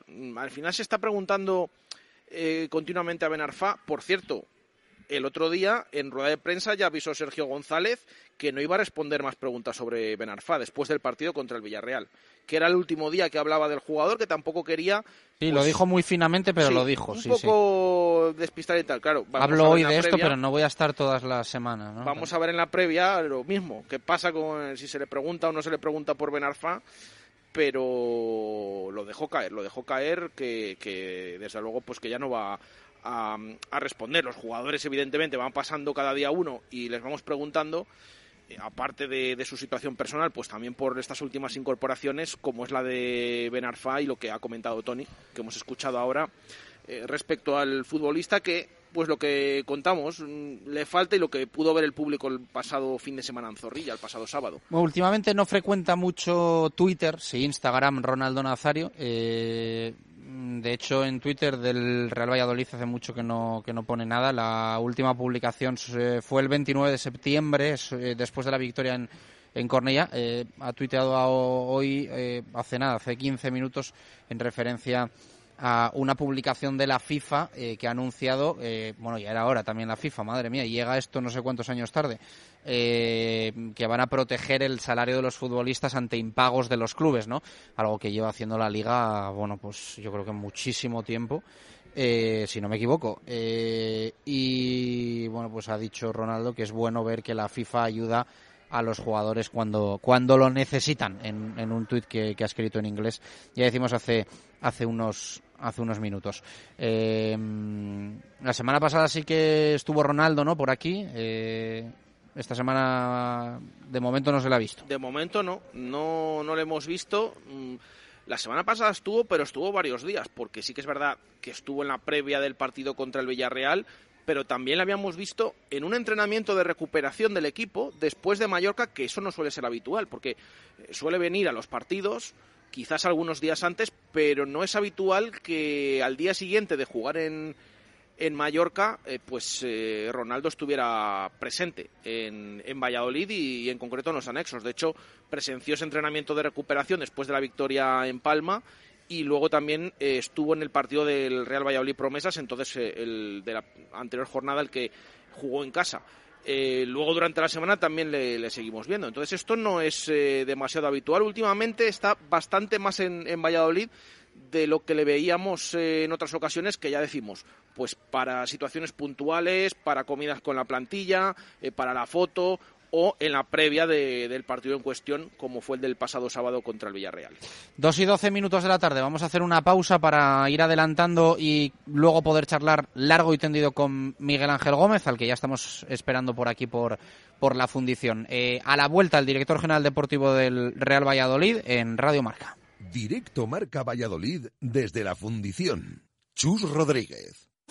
Sábado 15 y domingo 16 de febrero, fiesta de la matanza en la Plaza Mayor de Simancas. El sábado, a partir de las doce y media, degustación gratuita de caldo, sopas de ajo, chamuscado, subasta y pregón en representación del Real Valladolid.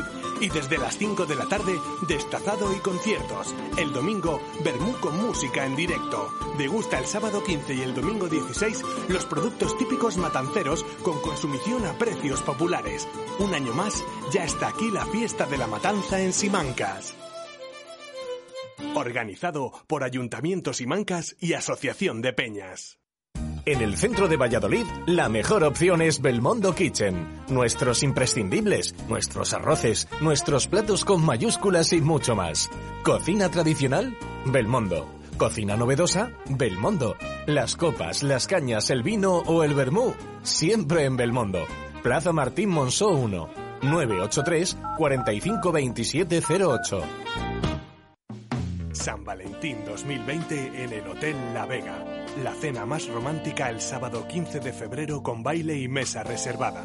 Pregúntanos por nuestras ofertas con alojamiento, desayuno, bombones, botella de cava y acceso a la zona de salud y deporte. Información y reservas en lavegahotel.com o en el 983 40 00. Este San Valentín, enamórate con el Hotel La Vega. Bricomar, el almacén de la construcción y la reforma donde compran los profesionales. Más de 20.000 productos en grandes cantidades siempre disponibles para tus obras y reformas. Consúltalo online en bricomar.es. Desde las 7 y media de la mañana y no cerramos a mediodía en Valladolid, Polígono San Cristóbal, Bricomar. En Venador somos especialistas en la instalación y mantenimiento de puertas automáticas. Más de 20 años de experiencia en el sector y más de 5.000 clientes avalan la profesionalidad y entrega de un equipo de grandes profesionales. En Venador trabajamos con las marcas más prestigiosas del sector, calidad y durabilidad aseguradas. Especialistas en automatismos, barreras, puertas de garaje seccionales y puertas metálicas. Líderes en el servicio a comunidades e industria con mantenimiento y servicio técnico en Valladolid 24 horas. Venador 983 40 y venador.com. Evolución. No solo depende de hacer grandes cambios, sino de los pequeños gestos que hacemos entre todos. Como que en dos segundos hagamos que el plástico tenga más de una vida. Y que cerrando el grifo a tiempo ahorramos la mitad del agua que necesitamos cada día. Y si pensáramos en cómo nos movemos, ¿cómo crees que podemos evolucionar? Nuevo Toyota Corolla Hybrid ahora con motor 2.0, Apple CarPlay y financiación con Paper Drive y opción a Toyota Complete. El mundo evoluciona. Toyota, siempre mejor. Te esperamos en nuestro nuevo centro oficial Toyota Valladolid en Avenida de Burgos número 39. Directo Marca Valladolid desde la fundición. Chus Rodríguez. Dos y dieciséis minutos eh, de la tarde. Eh, continuamos en directo Marca Valladolid, eh, esperando a Miguel, a Miguel Ángel Gómez, el director general deportivo del Real Valladolid, que no, que no ha llegado todavía aquí a la, a la fundición. tuvo un buen maestro, que era Carlos Suárez, que siempre oh, llegaba cinco minutillos tarde, diez minutillos tarde y decía, pues mira, cinco, cinco minutos, diez, diez de entrevista que me, que me he limpiado. Lo digo cariñosamente, pero, pero bueno, tuvo un buen maestro Miguel Ángel Gómez. Bueno, hay muchas cosas que preguntarle al director deportivo del Real Valladolid, insisto. Es la primera entrevista que concede después de haberse cerrado el mercado de fichajes de invierno, porque en ese periodo habitualmente em, pues eh, suele mantenerse al margen y sí que sale en las comparecencias de prensa con la presentación de cada uno de los futbolistas que se incorporan al Real Valladolid. Eh, pero esta es la primera entrevista después del cierre del mercado de fichajes de invierno y hay ganas de, de conocer pues eh, todas sus opiniones respecto a la plantilla, respecto a la situación actual y por supuesto también situaciones y movimientos de, de futuro por parte del Real Valladolid una vez que, que él ya eh, renovó y va a continuar en ese cargo de director general deportivo del Pucela. Oye, aprovecha y cuéntame lo de lo del caso Sasuna, que ayer eh, hubo alguna declaración, ¿no? Eh, que de alguna forma afecta al, al, Real Valladolid. Sí, hay que poner en contexto a los oyentes. Eh, es un juicio que se está celebrando en la audiencia de Navarra. Eh, el caso Sasuna, pues ya saben, esa temporada 2013-2014 sobre todo, en la que el Real Valladolid terminó descendiendo y Osasuna terminó eh, salvando la, categoría. Eh, se habla sobre todo de los dos últimos encuentros, de ese Betis Real Valladolid y Español Osasuna en la penúltima jornada y en, las, eh, en la última de ese Osasuna Betis. Eh, presuntos amaños, eh, el Osasuna habría pagado dinero, primas al Betis, por ejemplo, para derrotar al Real Valladolid en la penúltima jornada y luego también habría comprado los partidos, presuntamente, ya digo, en Barcelona contra el Español, que fue un empate a uno en la penúltima jornada, y en la última jornada eh, contra el Betis en, el Sadar, que ganó Osasuna 2-1. Bueno, esos cuatro puntos permitieron al club navarro salvarse y ahora, pues después de todo esto, pues, se, se está generando mucho revuelo porque ahora mismo se está produciendo ese juicio. Los primeros que declararon ayer fueron los colegiados de estos partidos. En concreto, el que nos eh, atañe más, Álvarez Izquierdo, el árbitro del Real Betis eh, Real Valladolid, eh, que declaró mmm, no ver nada raro, absolutamente nada raro en ese encuentro. Posteriormente declaró sí, sí. Eh, que admitió pues eh, que sí que recibió llamadas del Real Valladolid eh, por estos supuestos amaños, pero que en ningún caso pues él no quiso investigar más en el vestuario de Osasuna porque también pertenecía al conjunto navarro. Y también ayer declaró Carlos Suárez en esa audiencia de Navarra. Y esto sí que es una información que no se conocía eh, no había salido a la luz, el propio Suárez declaró en, en, ese juicio que con el conocimiento de la liga y ante estas posibles sospechas que tenía Alberto Marcos, entonces director deportivo del Pucela, y hablando con Sisi de cómo estaba el vestuario de Osasuna y de que se podía haber amañado esos encuentros, eh, Carlos Suárez habló con la liga, lo comunicó y eh, ayer declaró el expresidente del Real Valladolid que el propio club, el propio Real Valladolid ofreció una prima al español, una especie de señuelo para ver qué hacía el equipo que se enfrentaba a Osasuna en esa penúltima jornada. Ya decimos, siempre con conocimiento de la liga. Esto es lo que declaró. Vamos a ver, se van a suceder las declaraciones, pero ayer en el juicio, pues todo esto que les contamos es lo que ocurrió. Bueno, cada uno cuenta un poco su batallita, ¿no? Eh, habrá alguna que sea evidentemente cierta y otras y otras que no, pero cada uno barre para, para sus intereses. Es que esta supuesta prima o este señuelo que, que puso el Real Valladolid, eh, claro, se encontró con la negativa del español y la sospecha de que como ya lo tenía arreglado con Osasuna, pues no había nada, nada que hacer en un partido que al final se empató porque el español no estaba salvado, pero que ya con los tres puntos contra el Betis de Osasuna en la última jornada, pues ya vimos que, que terminó salvándose el equipo navarro. Miguel Ángel Gómez, eh, ¿qué tal? Buenas tardes, ¿cómo estás? Hola, buenas tardes. Bueno, eh, ¿cómo están los ánimos? Eh, ese puntito el otro día frente al eh, Villarreal, mejor sabía evidentemente la, la, la victoria en, en, en Mallorca, pero bueno, se sigue sumando y el colchón ahí está con el descenso. Bueno, sí, lo ampliamos, ampliamos ese, esa distancia con el descenso, aunque los de abajo estén, estén evidentemente más apretados. Y bueno, nosotros siempre hemos sido de pasito a pasito, ¿no?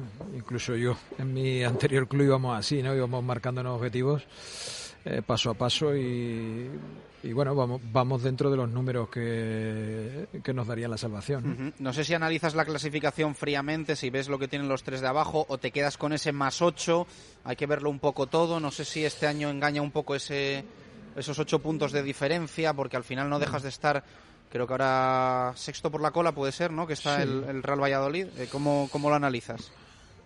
Bueno, a ver, yo intento analizarlo siempre de manera eh, a nivel clasificatorio intento analizarlo de manera objetiva, ¿no? Al final eh, son ocho puntos al descenso, que son más de dos partidos.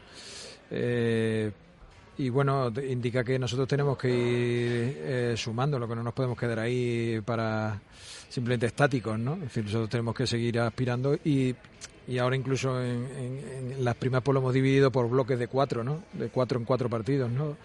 Intentar ir sumando de esos bloques de cuatro por cinco o seis puntos. ¿Has dicho primas? ¿Eh? Sí, sí, bueno, esos son los objetivos, tema colectivo. ¿Pero tiene traducción económica? Eh, bueno, claro, tiene una traducción económica, ¿no? Por cada bloque de cuatro que saquen una cantidad X de puntos, pues los jugadores a nivel colectivo van recibiendo sus cantidades. Así lo hemos hecho también con el Promesa, era una cosa que, que nosotros hacíamos en, mi anterior club y que funcionó y que te permite, ¿sabes? Eh, de la otra forma, si tú dices, bueno, una prima por salvación, una prima por, por Europa, una prima por tal, eh, esperas desde septiembre a, a, a final de liga, a mayo, ¿no? De esta forma vas consiguiendo eh, cantidades en, bloques de cuatro, ¿no? Es decir, que tú vas viendo un poquito, digamos, la recompensa la vas viendo eh, a, más corto plazo, ¿no? ¿Se ha empezado esta temporada con este sistema? Sí, este sistema sí. Bueno, lo tienen que aprobar, estamos en ello también. en ello estamos. el promesa se os ha arruinado entonces, más que el primer equipo. Bueno, funciona, es un sistema que funciona. Nada, es una alegría, sí. Ojalá, ojalá, eh, entre comillas, nos tengan que arruinar por consecución de ese tipo de objetivos, ¿no?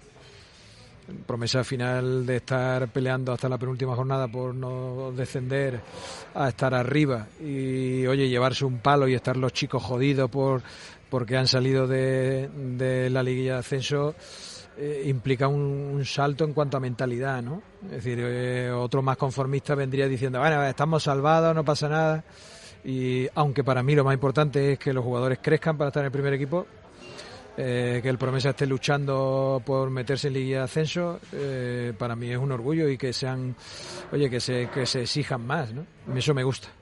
Muchos empates que tiene una traducción competitiva, pero también una traducción de puntos. Evidentemente tendríamos un problema si no se tuviesen esos, esos puntos que se han sacado de los, de los empates. Bueno, todo de cómo se ve el vaso, ¿no? Por ejemplo, tú dices, tendríamos un problema si no se hubieran sacado esos empates, y yo digo, o tendríamos una gran alegría si hubiéramos ganado. No, porque yo me voy a que hubiesen sido derrotas y no empates, quiero decir, si no se sumasen esos puntos. Sí, y yo lo, que te digo yo al revés, ¿no? Y si en vez de ser derrotas hubieran sido victorias. Bueno, pues igual estaríamos eh, terceros en la clasificación, claro. Eso, por ejemplo, ¿no? Decir, oye, partido donde hemos empezado ganando y luego al final hemos empatado, ¿no? Yo creo que al final cuando eh, llega al final de liga uno está donde tiene que estar. Ni bar, ni suerte, ni nada. Donde cuando acabe la jornada 38 estemos es donde merecemos estar.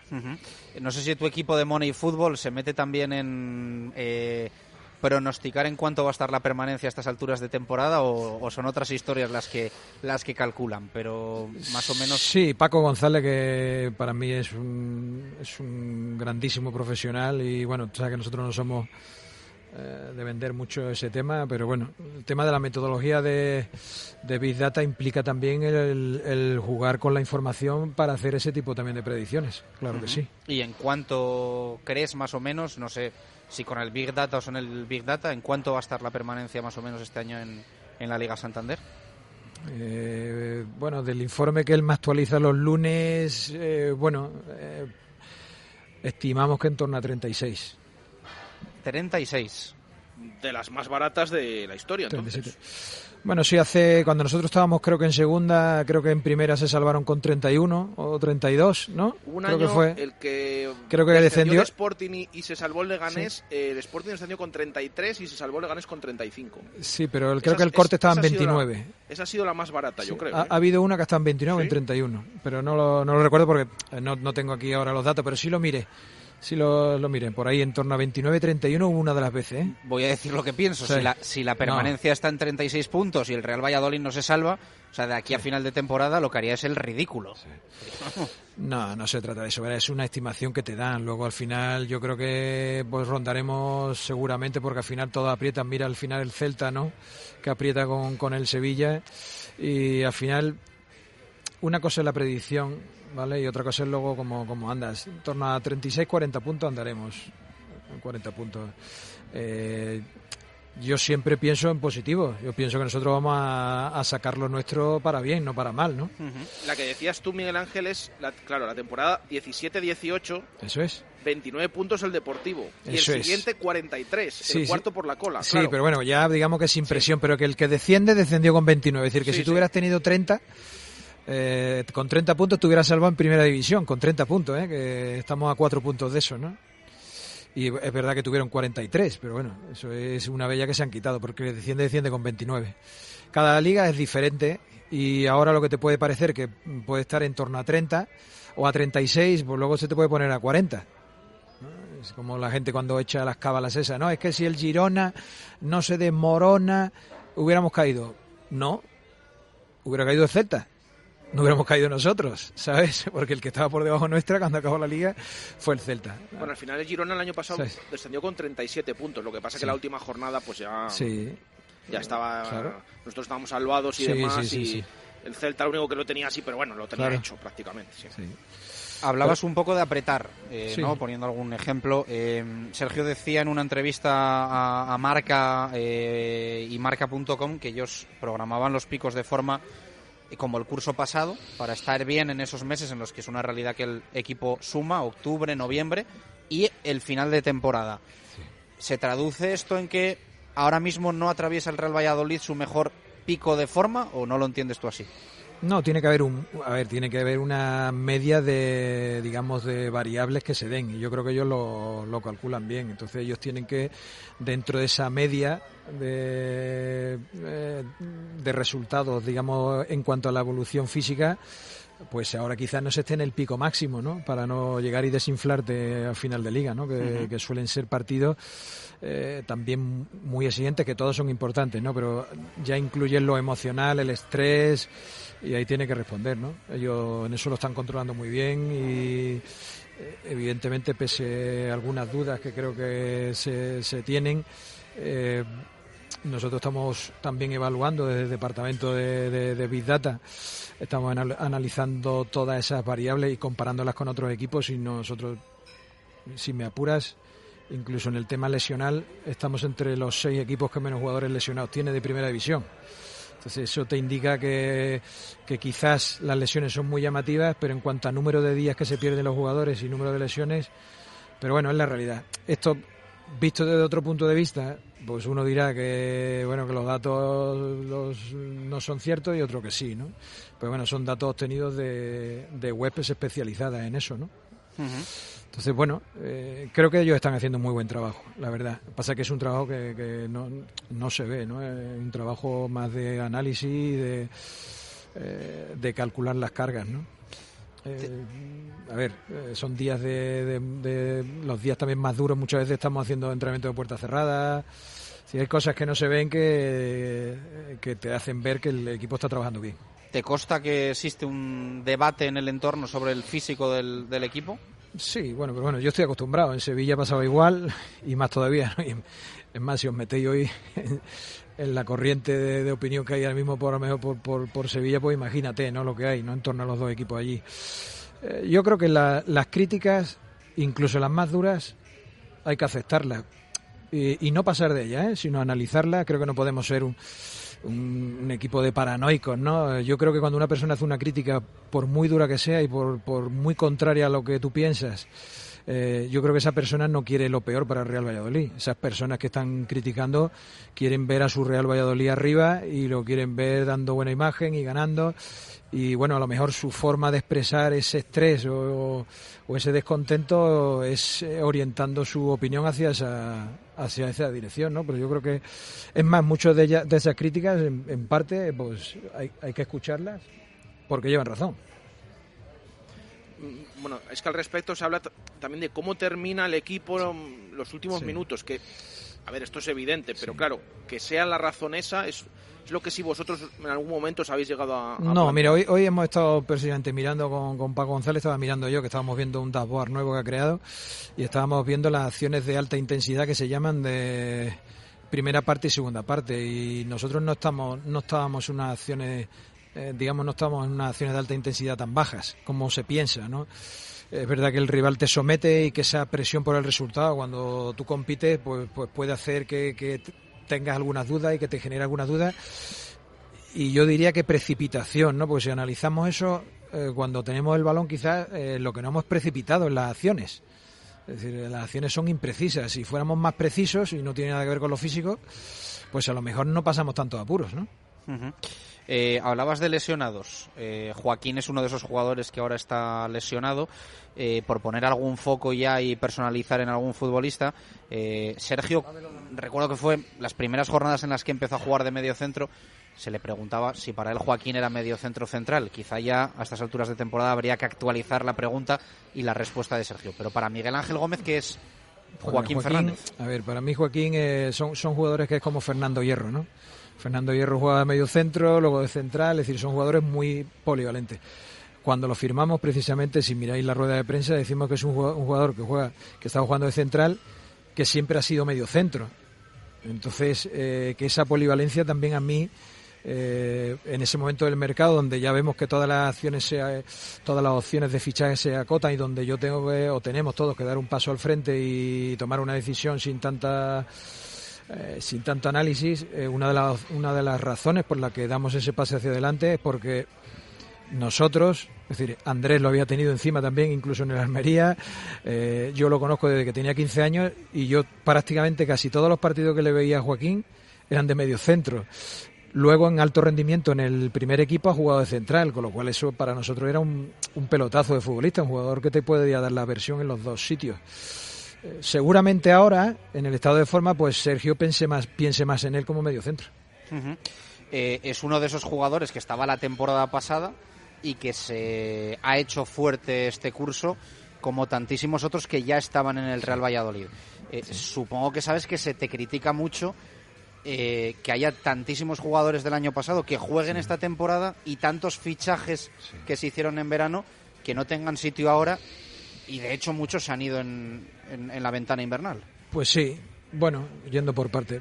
Yo creo que ese es un análisis real y bueno, ante ese análisis real eh, eh, yo creo que lo único que tienes dos opciones, ¿no? Una es dejarte llevar por el ego y ser un cabezón, ¿no? Y decir, no, pues ahora se quedan ahí porque yo creo mucho en ello, porque tienen fútbol, porque ya llegará su oportunidad, o, o eh, reaccionas rápido, te adaptas rápido a la situación de, de lo que ocurre y, yo creo que en este caso, hablando con el entrenador, eh, el entrenador quería una plantilla más reducida, eh, con lo que yo estoy de acuerdo y estábamos de acuerdo, y actuamos. Eh, a ver, si te pones a mirar así y a evaluar el año pasado, pues quizás Joaquín hasta enero el año pasado jugó bastante poco, por no mínimamente, ¿no? Entonces a lo mejor este año con ese nivel de exigencia incluso alguien hubiera estado apretando para que saliera. Yo creo que hay que tener paciencia y hay que analizar cada situación. Eh, esos jugadores que llegaron evidentemente no han estado participando en el primer equipo y el equipo ha estado rindiendo. Ha estado fuera de descenso y ha estado, digamos, en alto rendimiento dando lo que el entrenador espera, con lo cual eh, yo creo que ahí lo que hay que hacer es reaccionar, buscar adaptarse a eso y, ya está. Pero creo que, mira, por ejemplo, esas críticas eh, creo que llevan razón. Nos hemos equivocado en verano. Eh, no, hay, no hay que esconderse ni, ni vender humo, es una realidad. es decir, que tú esperas que vengan jugadores y se hagan con un puesto en el once titular y no se ha dado. Y durante el verano, quizás que creo que eso también lo detesté en mayo, ¿no? Que, dije que había determinadas cosas en el funcionamiento nuestro que teníamos que corregir y no se han corregido. Entonces, eh, quizás en el mercado de invierno sí hemos corregido lo que teníamos que haber corregido en verano, que es hacer una plantilla más reducida. Pero bueno, en unos casos por los jugadores y en otros casos por la situación de mercado, pues no se pudo. Pero sí es verdad que yo en mi cabeza siempre hemos tenido eh, que la plantilla fuera un poquito más corta de todas maneras, de todos esos jugadores que, se han terminado marchando ahora en el mercado de invierno, eh, ¿a ti personalmente eh, crees que alguno se, se ha ido sin eh, alguna oportunidad que, se habría merecido? Es decir, que, no se le han dado las oportunidades a lo mejor que, se esperaba. Y es que lo que pasa, ¿sabes? Que a nivel profesional, trabajando, lo que intento siempre es analizar la situación. y te voy a poner un, dos ejemplos. Eh, Luis Suárez, ¿no? que ahora es el delantero más codiciado de segunda, lo quieren todos los primeras, se están hablando de cifras astronómicas por encima de los 10 millones de euros. Que jugó aquí. Y Luis Suárez lo tuvimos aquí. ¿sabes? Y mi, mi compromiso con él para que viniera aquí al filial era que le diéramos una oportunidad al primer equipo. A mí no me consuela que Luis Suárez ahora sea un delantero codiciado, como estoy seguro que a Braulio no le consuela que Mario Hermoso ahora sea un central también eh, de prestigio. Tú lo que quieres es que el jugador rinda, ¿no? Yo en Sevilla tengo una anécdota también con un jugador que se llama Jorge Carrascal, ¿no? que lo compramos de Colombia, que vino, vino con una ilusión tremenda, vinimos y no cuajó. Y ahora ha sido el mejor jugador del preolímpico. Y ha estado a punto de firmarlo un grandísimo equipo de Italia para su primer equipo y para ser bandera. Un equipo que está jugando Champions. A mí eso, por ejemplo, es verdad que hay, hay otros compañeros a los que le consuela, ¿no? Que dicen, joder, pues mira, pues tan mal no lo vería. A mí eso, a mí eso no me consuela, ¿sabes? Porque yo no soy de medallas. La realidad es que esos jugadores han llegado aquí y no han jugado, por la razón que sean, bien porque ellos no han estado al nivel esperado o han respondido como en pretemporada sí han respondido y otros porque a lo mejor quizás no han mostrado en competición oficial lo que ellos llevan. Pero a mí eso como director deportivo, yo lo que tengo que hacer es reaccionar. Los, los errores hay que corregirlos. Errores entre comillas de rendimiento. ¿no? Si ahora Jorge de Frutos está brillando, están muy contentos con él o otro jugador, a mí no me consuela. Casi todos están jugando, ¿no? Sí, Luismi está sí. jugando, Lunin está sí, jugando, sí, Aguado está jugando, De Frutos está jugando, ¿no? Son cosas, a ver, yo, yo creo que... Es verdad que es segunda división y evidentemente se han ido para eso, para jugar. Pero... es segunda y están destacando. Arnau me llamó el otro día, ayer precisamente, por un tema personal mío, familiar, que es una persona encantadora y ahora mismo están, eh, ¿sabes? Si, si, fuera por ello lo compraban ahora mismo ya, Luismi. Uh -huh. eh, están súper contentos con él y a mí eso me alegra por el chaval, ¿no? Porque yo en verano eh, eh, fui puerta por puerta también intentando demostrarle a todos que el chaval estaba bien porque los datos nuestros nos decían que el chaval estaba bien, pero los equipos dudaban, ¿no? Y, y luego hubo un momento al final del todo que incluso el mismo Luismi pues dudó entre salir o no y prefirió quedarse. Eh, yo no tenía ninguna duda que Luis me lo iba a hacer bien. Lo uh -huh. conozco muy bien desde que tenía 13 años. Eh, te preguntaba Jesús, ¿alguno crees que se merecía alguna oportunidad que no le ha llegado aquí o tener más minutos? Bueno, no has, no, no has, dicho ningún nombre, aunque igual alguno lo puedes llevar por dentro. Yo te pregunto, ¿alguno te ha decepcionado? No tiene por qué ser de los que sí. están en propiedad, ¿eh? Pues no. Fede Barba. A mí, eh, a mí hay, hay, algún jugador que sí me ha decepcionado.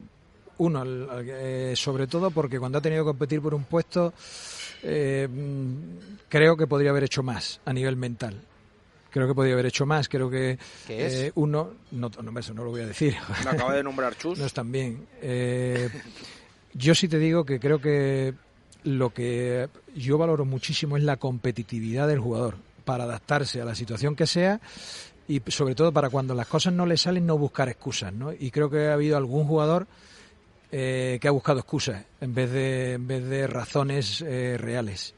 Y eso sí me ha decepcionado, ¿no? Eso sí, porque creo que, joder, un jugador competitivo, ¿sabes? Tiene que hacerlo bien donde le digan. Uh los hay que se han ido y esperábamos más de ellos, los hay que se han quedado y esperamos más de ellos. Eh, te pongo sí. nombres encima de la mesa. Eh, Sandro Ramírez, Pedro Porro.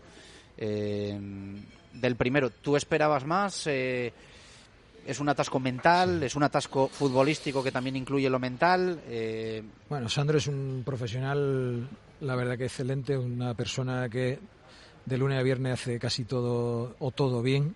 Hoy incluso estaba mirándole las acciones de alta intensidad entrenando, comparándolo con los compañeros. Eh, y es cierto eh, que quizá él, él, tiene todavía un aspecto a mejorar, que son situaciones de gol en alta competición, que aquí ya ha conseguido desbloquearlo porque ya lleva, eh, ya, ya tiene él esa parte que llevaba un año y medio prácticamente bloqueada. Ya, bueno, ha marcado su... un gol, ¿no? Que, que, sí, dos. Que has... Dos, ¿no? Contando el de en Copa. competición. Bueno, pero Entonces, que, que, fue un 3-0, no, pero... bueno. Bueno, pero que, a ver, igual que le damos palos al chaval porque no los mete, también habrá que reconocerle cuando los mete. Entonces yo creo que él venía con un bloqueo importante en eso, venía con la ilusión de volver a ser el jugador que demostró en Málaga y en Barcelona y, nosotros dispuestos a ayudarle. Es más, estamos dispuestos a ayudarle. Él, eh, el otro día hizo un, desarrollo futbolístico bastante bueno hasta que llega el momento donde hay una opción obvia y clara y, y, no la convierte. Y evidentemente él tiene que trabajar sobre eso, pero él está comprometido y creo que lo, nosotros lo vamos a ayudar y él lo, lo va a superar. A mí el gol no me consuela, ¿eh? no te voy a engañar, porque, hombre, si me No, dices, no, lleva sé, cuatro, lleva seis, No, lo sé, lo sé. sí lo consideraría que ha desbloqueado un poco ese... Bueno, al final dio un paso. Si viste las imágenes, cuando llega a vestuario ese día, eh, el chico eh, desbloquea un poco. Tiene que mejorar, es obvio, ¿no? Porque al final el delantero vive del gol. Al final un- una persona que vive del gol, es decir, tú te pones a ver Joao Félix, Borja Iglesias, es decir, Joao Félix ciento veintitantos millones, ¿cuántos goles lleva Borja Iglesias? ¿Cuántos goles lleva eh, De Jong? Eh, eh, oye, hay una serie de jugadores, no, no solo Sandro, ¿eh? Me refiero. Entonces, ¿eso es mal de mucho consuelo de tonto? Para mí no, no me vale eso, ¿no? Pero sí te indica que, evidentemente, en esa posición los profesionales, cuando no meten gol, eh, se bloquean, se bloquean y, tienen, evidentemente, una falta de rendimiento. Eh, eh, y eso al jugador pues se le puede convertir en un bucle. bucle. Eh, ¿Cómo trabajamos nosotros? Pues yo creo que hay que trabajar ayudando al jugador intentando que se desbloquee. Dándole palo, por supuesto que no. Porque dándole palos eh, creo que no, no evoluciona nadie. Bueno, pero llega un momento que incluso ha perdido el puesto de titular el otro día Por jugó eso. porque no estaba Sergio Guardiola, Claro. pero al, al final el entrenador y en general también reacciona, ¿no? Pues si no está Sí, rindiendo, claro. pues al banquillo. Es que ¿no? esto, esto es alto rendimiento, por eso hay muchos jugadores que han tenido que salir en Navidad y por eso él quizá en algún momento, pues ante una dupla eh, que ha demostrado un poquito eh, rendimiento, pues él tiene que asumir esa situación y la hace y la hace entre comillas eh, jodido porque le gustaría jugar de titular, pero siendo un muy buen compañero y ayudando a sus compañeros.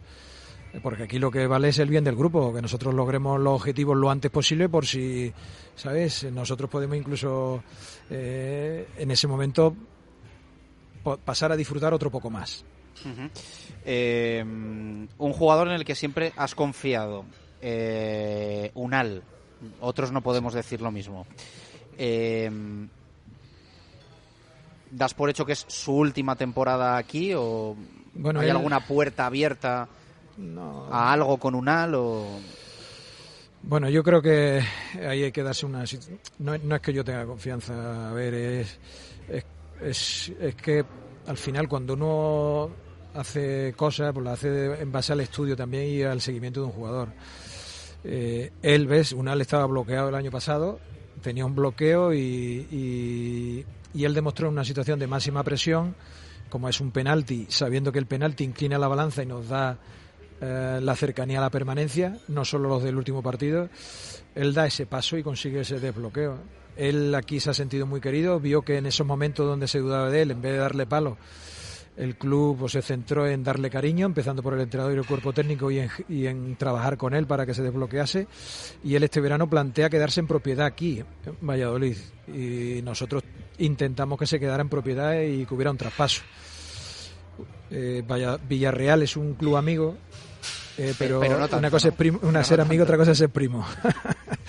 Entonces ellos desembolsaron 14 millones y la- la- los números lo imposibilitan. Pero para que veas si Villarreal es un club con el que se puede trabajar, que Villarreal nos reconoce ese trabajo que estamos haciendo para revalorizar a su jugador y te da una participación en porcentaje futuro.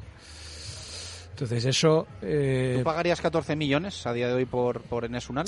yo creo que si tú haces un estudio de los delanteros actuales y en el mercado actual, eh, yo sí los pagaría. Yo sí los pagaría. Pero eh, viendo sobre todo también en cuánto están los traspasos de los delanteros actuales. Entonces, eh, ¿en cuánto se va- valoraba el traspaso de Borja? Pues el traspaso de Borja pues, se ha valorado en 28 millones de euros. El de De Jong, el de Joao Félix, el- hay, hay muchos delanteros que se han, se han valorado bastante alto. Evidentemente no para el Valladolid. El Valladolid, el Real Valladolid no puede pagar 14 millones. Yo si estuviera en un Valencia o en un Villarreal o en un Sevilla, pues sí los pagaría. Porque ahí, digamos, eh, tienes más margen. Tienes un poquito más de margen. Eh, con esto que estás al hilo y pregunta que no teníamos ni mucho menos preparada, casi con lo que estás planteando, cantidades, cada vez es más pecado que Jaime Matas haya do- ido de aquí libre, ¿no? Bueno, a posteriori sí. En ese momento eh, al, al- el jugador se le ofrece ser el mejor pagado de la plantilla. Es decir, es que tenemos que eh, irnos atrás. Jaime ya era el jugador mejor pagado y se le ofrece en las condiciones ser el jugador mejor pagado. Pero, obviamente, el chico eh, y su representante, eh, oye, pues en ese momento, estando el equipo sin tener el ascenso seguro, pues le llega un equipo que le multiplica por cuatro eh, el salario. Entonces, es normal que, que él, en, ese momento de la temporada, pues eh, cerrase su vinculación con, con el Getafe, ¿no? Y es eh, a, a, valorar también por el Getafe que hicieran esa apuesta por, por el jugador en sí, ¿no? Entonces Jaime fue un profesional magnífico, magnífico porque hay profesionales que cuando se compromete con otro club no, no, no acaban rindiendo bien y él le acabó dando el callo en todo momento y nosotros estamos tremendamente satisfechos. Hablando de delanteros, Sandro Unal, Guardiola, eh, como cuarto aparecería Miguel de la Fuente. Acaba contrato en 2021, puede ser Miguel. No, Miguel acaba en 2021, no ah, acaba ahora. Eso, acaba en 2021. Pero sí, bueno, sí. Estamos negociando con él una ampliación de contrato, que por eso es lo que yo os digo, que bueno, que a mí me gusta apostar por la cantera, pero la cantera también tiene que apostar por nosotros, ¿no? Es decir, ahora es donde también tiene que demostrar que realmente... ¿Le estás mandando un mensajito? No, no es mensaje. ¿Está complicada yo, la renovación? Eh, no, estamos en la fase final ya de definición de... Estamos intentando cerrar, estamos a la espera ya de que nos conteste su empresa. Hemos hecho ya una propuesta final después de tres propuestas y, y creo que es una propuesta para, para, para un jugador nuestro muy, muy, muy, muy, muy, muy buena. Eh, a partir de ahí la pelota está en su tejado. ¿Y si dicen que no va a haber nueva propuesta o ahí se acaba...? Me extraña que haya nueva propuesta. Me extraña, me refiero por parte de ellos, porque yo creo que lo que hemos hecho ya para prácticamente cerrarlo, ¿no? Eh, yo creo que... Sea, que está para anunciar la cosa. No, bueno, te queda la respuesta de su empresa. Yo te digo que deportivamente y profesionalmente es una, gran, es, es una apuesta muy fuerte por parte del club al nivel de cualquier jugador de primera división. Es decir, no, es, es una propuesta de, bueno, te pongo un salariito de, del filial y si subes, no, no, es un, creo que en todos los, en todos los aspectos, tanto deportiva como económica, es una propuesta que, que si tú donde quieres triunfar es en Valladolid, la tienes que aceptar. Eh, al hilo de, ahora hablamos de más jugadores, eh, pero yo tengo mmm, alguna duda, bueno, lo hemos comentado durante toda la temporada. Eh, por ejemplo, de, después de tu renovación, eh, tu renovación personal, ¿cómo de cerca estuviste de, de otros clubes? Bueno, eso yo creo que me lo preguntaste en rueda de prensa. Yo creo que vio como cualquier jugador, pues eh, y como cualquier otro ejecutivo, pues seguramente en algún momento alguien muestra algún interés, pero lo importante es que tú tengas claro lo que tienes que hacer, ¿no? Yo sí tenía, creo que el Real Valladolid juega con una ventaja o ha jugado con una ventaja en la negociación y es eh, es un poquito el cariño aquí hacia la entidad y hacia el club. Pero sí es verdad que el retraso en, en, en, la, en el acuerdo no es porque hubiera un desacuerdo en las conversaciones, ha sido simplemente porque yo quería que el club, eh, y además después de un verano duro, después de un año muy duro que desgasta mucho, nuestra forma de trabajar desgasta mucho porque no es una dirección deportiva que firma lo que le da la gana, ¿sabes? No, nosotros, eh, cada, jugador que llega, eh, llega con el visto bueno de mucha gente, con un consenso, con discusiones y llega luego al final con un consenso de, de, tres patas muy importantes, ¿no? Que son Ronaldo y Sergio, ¿no? Y eso desgasta. Desgasta mucho porque tienes que hablar con el jugador, parar, luego que el entrenador lo llame, a lo mejor tiene que llamar Ronaldo, llegar. Entonces, el, el, todo eso desgasta en el proceso y yo no estaba, con, sinceramente, no estaba contento por cómo, cómo luego ha salido todo. Eh, entonces, yo consideraba que el club debería estar convencido de que la persona que lleve llevar la dirección deportiva soy yo, eh, porque eh, creo que tenemos que seguir corrigiendo cosas y tampoco creo que eh, el club debe sentirse o debía sentirse obligado a renovarme. Yo creo que la obligación del club es dejarme cumplir mi contrato y cuando acabara mi contrato darnos la mano y amor eterno. ¿Sabes? No, no, era una vinculación. Entonces ellos tenían que estar convencidos. Yo quiero que estén convencidos. Uh -huh. eh, de todas formas, eh, fue reconocida por ti la negociación con el, el Levante el, el, el, verano pasado. ¿Hubo algún club? Yo lo que dije es que me quedaba en Valladolid. Bueno, que te había hecho una oferta el Levante. Eso yo creo que lo llegaste a reconocer, ¿no? En, Eh, o lo diste a entender en alguna rueda de prensa. Yo lo que dije es que yo me que yo lo que dije es que, me, que, que yo me quedaba en Valladolid en base también a todos los rumores de que eh, había posible salida en torno a mí. Evidentemente, eh, desde enero el año pasado se habló de mi posible salida del club. Entonces, eh, cuando uno está tan en entredicho, pues es normal a lo mejor eh, que alguien muestre interés, ¿no? Bueno, otras posibles salidas. Eh, lo de Salisu. Eh, ¿Ha habido alguna opción de que se fuese este, Yo este muy- mercado de invierno? Nosotros estábamos preparados por si había una opción de última hora, pero siempre he tenido la tranquilidad. Hoy ha estado en mi despacho precisamente Sally, él viene de vez en cuando a verme y, y yo tenía la seguridad de que no se iba. Él está comprometido con nosotros y pero, no obstante, nosotros tenemos preparado nuestra lista de cinco centrales zurdos por si llegaban el día 31 y pese a que el chico, oye, si llega al Manchester United y, y el chico ya considera que esa oferta era ir- irrechazable y que se tenía que ir, pero el compromiso de él y de su agente con nosotros no era sacarlo en Navidad. ¿Pero ha habido alguna oferta? Real no, de verdad que no. Pero yo creo que también no porque- real quiere decir que alguien ha que preguntado. no nos manda un FA diciendo, oye, Miguel Ángel, te ofrecemos, o Real Valladolid, ofrecemos 9 millones más 5 en variable. Pero Oye, alguien ha, alguien ha preguntado cuánto preguntar pedís. preguntan muchísimo. ¿Cuánto pedís, no? Y aparte, aparte ya de los clubes intermediarios, ¿no? Que se suben al carro y que intermedian entre otros clubes, ¿no? ¿Y te consta que alguien haya estado dispuesto a pagar la cláusula Sí. y que el jugador lo haya parado? Sí. Me consta que alguien ha, eh, ha- ha intentado sondear para pagar la cláusula, pero, pero evidentemente todos eh, hemos intentado que eso no sea así. ¿Club español, extranjero? Extranjero.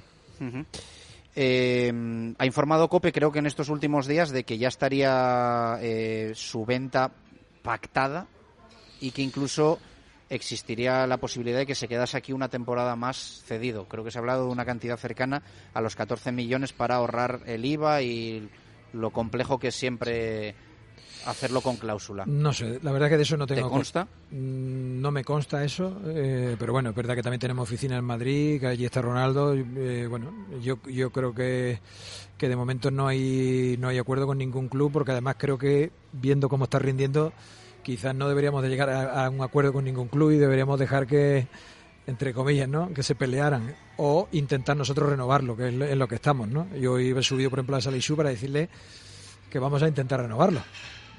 Y subiría la cláusula más Eh. todavía. Hombre, claro, claro. Tú cuando renueva un jugador, la cláusula se pone mínimo en 25 millones. Pero bueno, el jugador está en su derecho también de no querer renovar. ¿Y qué piensas que pues, lo que has tanteado más o menos eh, está ¿Eh? bueno, por va a la estar labor o no está por la labor? No va a estar difícil. Él está súper contento aquí, súper agradecido a todos. De hecho, ya digo que el que él no haya salido en Navidades es también por lo que ha dicho Chus, ¿no? Porque él también incluso ha expresado su deseo de estar aquí mínimo hasta final de temporada. O sea, que, no que no tiene prisa, ¿no? Podemos No, decir. no, no. Él es consciente de que tiene que crecer aquí. Esa opción que tú planteas para mí sería un grandísimo negocio. ¿Por qué? Eh, porque te lo- estaría aquí un año más eh, con nosotros, eh, creciendo. tú a nivel económico ya tienes un poquito uno- unos datos históricos. Este club nunca ha vendido por encima de 10 millones. Y, y bueno, te permite tener un central de garantía y bueno, aunque lo ideal es renovarlo, pero bueno, esa operación tal y como tú la planteas sería muy buena. ¿Y es pero no es real. viable o no? A, día de hoy no es real, creo que es posible. Creo que es una... A ver, si yo estuviera en el sitio, imagínate, de Monchi, ¿no? Porque voy a hablar de Monchi porque es mi amigo. O- ¿Con Monchi has hablado de Salisu? Mm, cuando estaba la Roma. cuando estaba la Roma, sí, pues le decía, oye, aquí hay uno, ojo, ojo que me lo voy a subir al promesa y echarle un vistazo. Eh, no, ahora no, porque ya existe mucho respeto. Ya es un futbolista fichable para, para él, que es un, es un equipo de primera división. La verdad es que no hablamos. Estuvimos hablando ayer de nuestras familias y no, no, no hablamos de él. Pero bueno, te digo, por ejemplo, para un club tipo Sevilla, tipo Villarreal, Valencia, esa operación para ellos no es una operación costosa, ¿no? Ellos han comprado un central por 25 millones, que es Cundé, y a otro por 15, que es Diego Carlos, el Valencia igual, el Villarreal ha, hecho fuertes desembolsos también, de más de 10. Entonces, son números que a ese tipo de clubes no le asustan. Entonces, ese tipo de operación con esos clubes, pues Atlético de Madrid, yo si fuera el director de- deportivo de esos clubes, la verdad que la miraría. Yo, yo si pudiera la hiciera, la, la haría, perdón, porque además la he hecho con Secu, la he hecho con Marco Andrés. ¿Sabes? He, he comprado jóvenes valores en unos valores que yo sí puedo pagar y lo he cedido, ¿no? Entonces yo esa operación, si estuviera en un grande, la haría sin lugar a dudas. Eh, nos quedan muchísimas preguntas y muy poquito tiempo, eh, así que acelero. Eh, ¿Has visto el calentamiento de, de Ben Arfa? Sí. Ahí tengo una anécdota que le ha contado hoy. Se le ha contado hoy a Paco. Estaba conmigo Paco que González. ¿Está relacionada con por qué desapareció del calentamiento tres minutos o no? No, eh, no, no, no, se estoy contando con, con otro. Con, con- con, digamos, con esa actitud, entre comillas, que se, que se le ve. Yo estaba con Monchi viendo un Sevilla-Barcelona y estábamos en el calentamiento, ¿no? Entonces cometí la imprudencia. eh, pues bueno, vosotros sabéis que yo he sido entrenador y a mí me gusta muchísimo, muchísimo el, fútbol y, y me apasiona mucho todo lo que tenga que ver con la metodología de entrenamiento, de preparación de partido. Y entonces eh, sale el Barça y hace un calentamiento para mí, que yo era un teórico de cómo tiene que ser el calentamiento, de intensidad, de control, de asimilación a la competición, y le digo a Monchi, Monchi, hoy le metemos mano a esta gente. Primera parte 0-4. El deportista de alto rendimiento muchas veces se conoce, creo evidentemente, que él eh, tenía que haberle quizás metido más, quizás no, seguro, más intensidad, pero si tú ves ese tipo de calentamiento no ya no lo voy a focalizar en Messi, sino en, los nueve restantes. Es un- era un entrenamiento de, de, entre comillas, ¿no? Un calentamiento que, que yo fui tan imprudente que lo critiqué, ¿no? Digo Monchi, joder, Monchi, tío, estás viendo eso y le metemos mano seguro. Y 0-4 en la primera parte del Barcelona. El deportista de alto rendimiento se tiene que conocer. Eso quizás se ve más en baloncesto y, y creo que evidentemente Aten tiene que mejorar eso. Mm, eh, pero bueno, cada deportista es diferente. ¿eh? Hay algunos que no le gusta calentar, otros que solo le gusta tocar balón, otros que necesitan intensidad. No lo sé, es una cosa muy personal. Lo que luego viste sobre el césped te disgustó, eh, Hombre, esperabas eso. Eh, eh, no, no, no, a ver, esperaba que las acciones fueran, creo que con sus ganas de agradar. La primera acción, hacer una conducción eh, e intentar abusar de, de un físico que todavía no tiene, fue el error. Él quizá en la primera acción que hace del terreno de juego, que muchas veces te suele marcar, eh, no está acertado, pero bueno, como no han estado acertados otros compañeros eh, en otros partidos y, y evidentemente que eso debe servir para evidenciar que todavía le, le queda, ¿no? Pero no para matarlo ahora, ¿no? Es decir, él no jugó el día del Alavés, por ponerte un ejemplo, ¿no? Y el Sale hicimos 1-1 y errores como el suyo que propiciaron ocasión de gol lo cometieron otros compañeros, ¿no? Yo creo que ahí Sergio acierta diciendo que no tenemos que focalizarlo en él. Creo que Sergio sabe muy bien lo que se trae entre manos y quiere ayudarlo y quiere que el jugador nos ayude a nosotros en la medida adecuada. Entonces, creo que el planteamiento que, que él hizo después del partido es acertado. Es decir, oye, salió con el 1-1, no vayamos ahora a matarlo.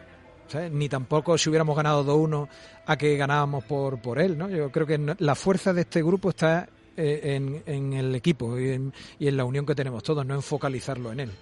Sí me parece un poco injusto focalizarlo un poquito en él. Entonces él se tiene que adaptar a- al equipo y no el equipo a él. nosotros tenemos que ayudarlo, pero bueno, a ver, él venía con una leyenda negra, no sé si fuiste tú el que me preguntó otro, en el vestuario están encantados con él. Eh, ah, en el vestuario un tío muy difícil. Eh, Unal, eh, o Michel están encantados con él. No que están satisfechos con su comportamiento, no, están encantados, están felices. Hervías me lo dice, vaya el que me has puesto al lado, es están ilusionados y lo están intentando ayudar. Con lo cual yo creo que todos tenemos que ayudarlo. ¿Le habéis situado, esto de que vaya el que me has puesto al lado, ¿le habéis situado a Sí. vosotros o bueno? No, Porque no, hemos visto que está al está lado- entre, eh, vimos una foto Sí, el otro día está entre Moyano entre Moyano y y Hervías. ¿no? Hervías, está cerca de Michel, está un cerca, está al lado de Waldo. Bueno, eh, no, no ha tenido trato de favor tampoco ¿eh? en el vestuario, eh, pero sí te digo que lo han recibido muy bien. Y él se ha estado feliz. Él, una de las cosas que le han llamado la atención y que le nos decía es que, hay un ambiente diferente a otros equipos en los que ha estado. Ojo, ¿eh? ha estado en el PSG, en el Rennes, en el en Newcastle, ha estado en equipos fuertes. Y, y él decía que se veía que éramos una familia. Entonces, eh, yo creo que, que la clave está en, en verlo desde el punto de vista positivo y constructivo. Era una operación en la que el Valladolid no tiene absolutamente nada que perder, ni siquiera a nivel económico tenía nada que perder, puesto que él ha renunciado, él el año de antes, eh, es decir, eh, si es que no, no quiero decir cifra, pero bueno, ha hecho un esfuerzo importante porque su obsesión era jugar en la liga. Él tenía ofertas mayores y si lo comparas con el año anterior, muy fuertes. Y él tiene un punto de genio y los genios son raros. Y este se le ha metido en la cabeza jugar en la liga y ha rechazado ofertas muy altas y aquí viene eh, con, con, un salario haciendo un grandísimo esfuerzo, un salario de, de canterano, ¿eh? Es decir, que oye, viene, viene haciendo viene con una ilusión tremenda que para nosotros sería un error matarlo ahora. Uh -huh. Oye, vamos a darle tiempo. Hablando de Ben Arfa, has citado a Moyano y a Mitchell. ¿Son los dos únicos jugadores del primer equipo que terminan contrato este verano? Más allá de las cláusulas sí. que pueden tener. ¿Son los sí. dos que terminan el 30 de junio? Sí. Yo, bueno, de todos modos, los 24 jugadores de la plantilla, aquí, en el Alavés y en el Valencia y en todos lados, eh, ya porque los representantes son expertos, tienen todos cláusulas por partidos. Entonces, las cláusulas por partidos, cuando acaba la temporada, se ven, se analizan y se deciden ejecutar. Que ¿o están en torno ¿Sabes? a. Pues generalmente te suelen estar en torno a los 25 partidos. Michel lleva 21 partidos, Moyano Sí. 16. Bueno, ellos tienen su, cada uno tiene sus cláusulas, ¿no? Aparte que eh, hay que profundizar en todo. Pero no solo ellos dos, ojo, chus, yo digo todos.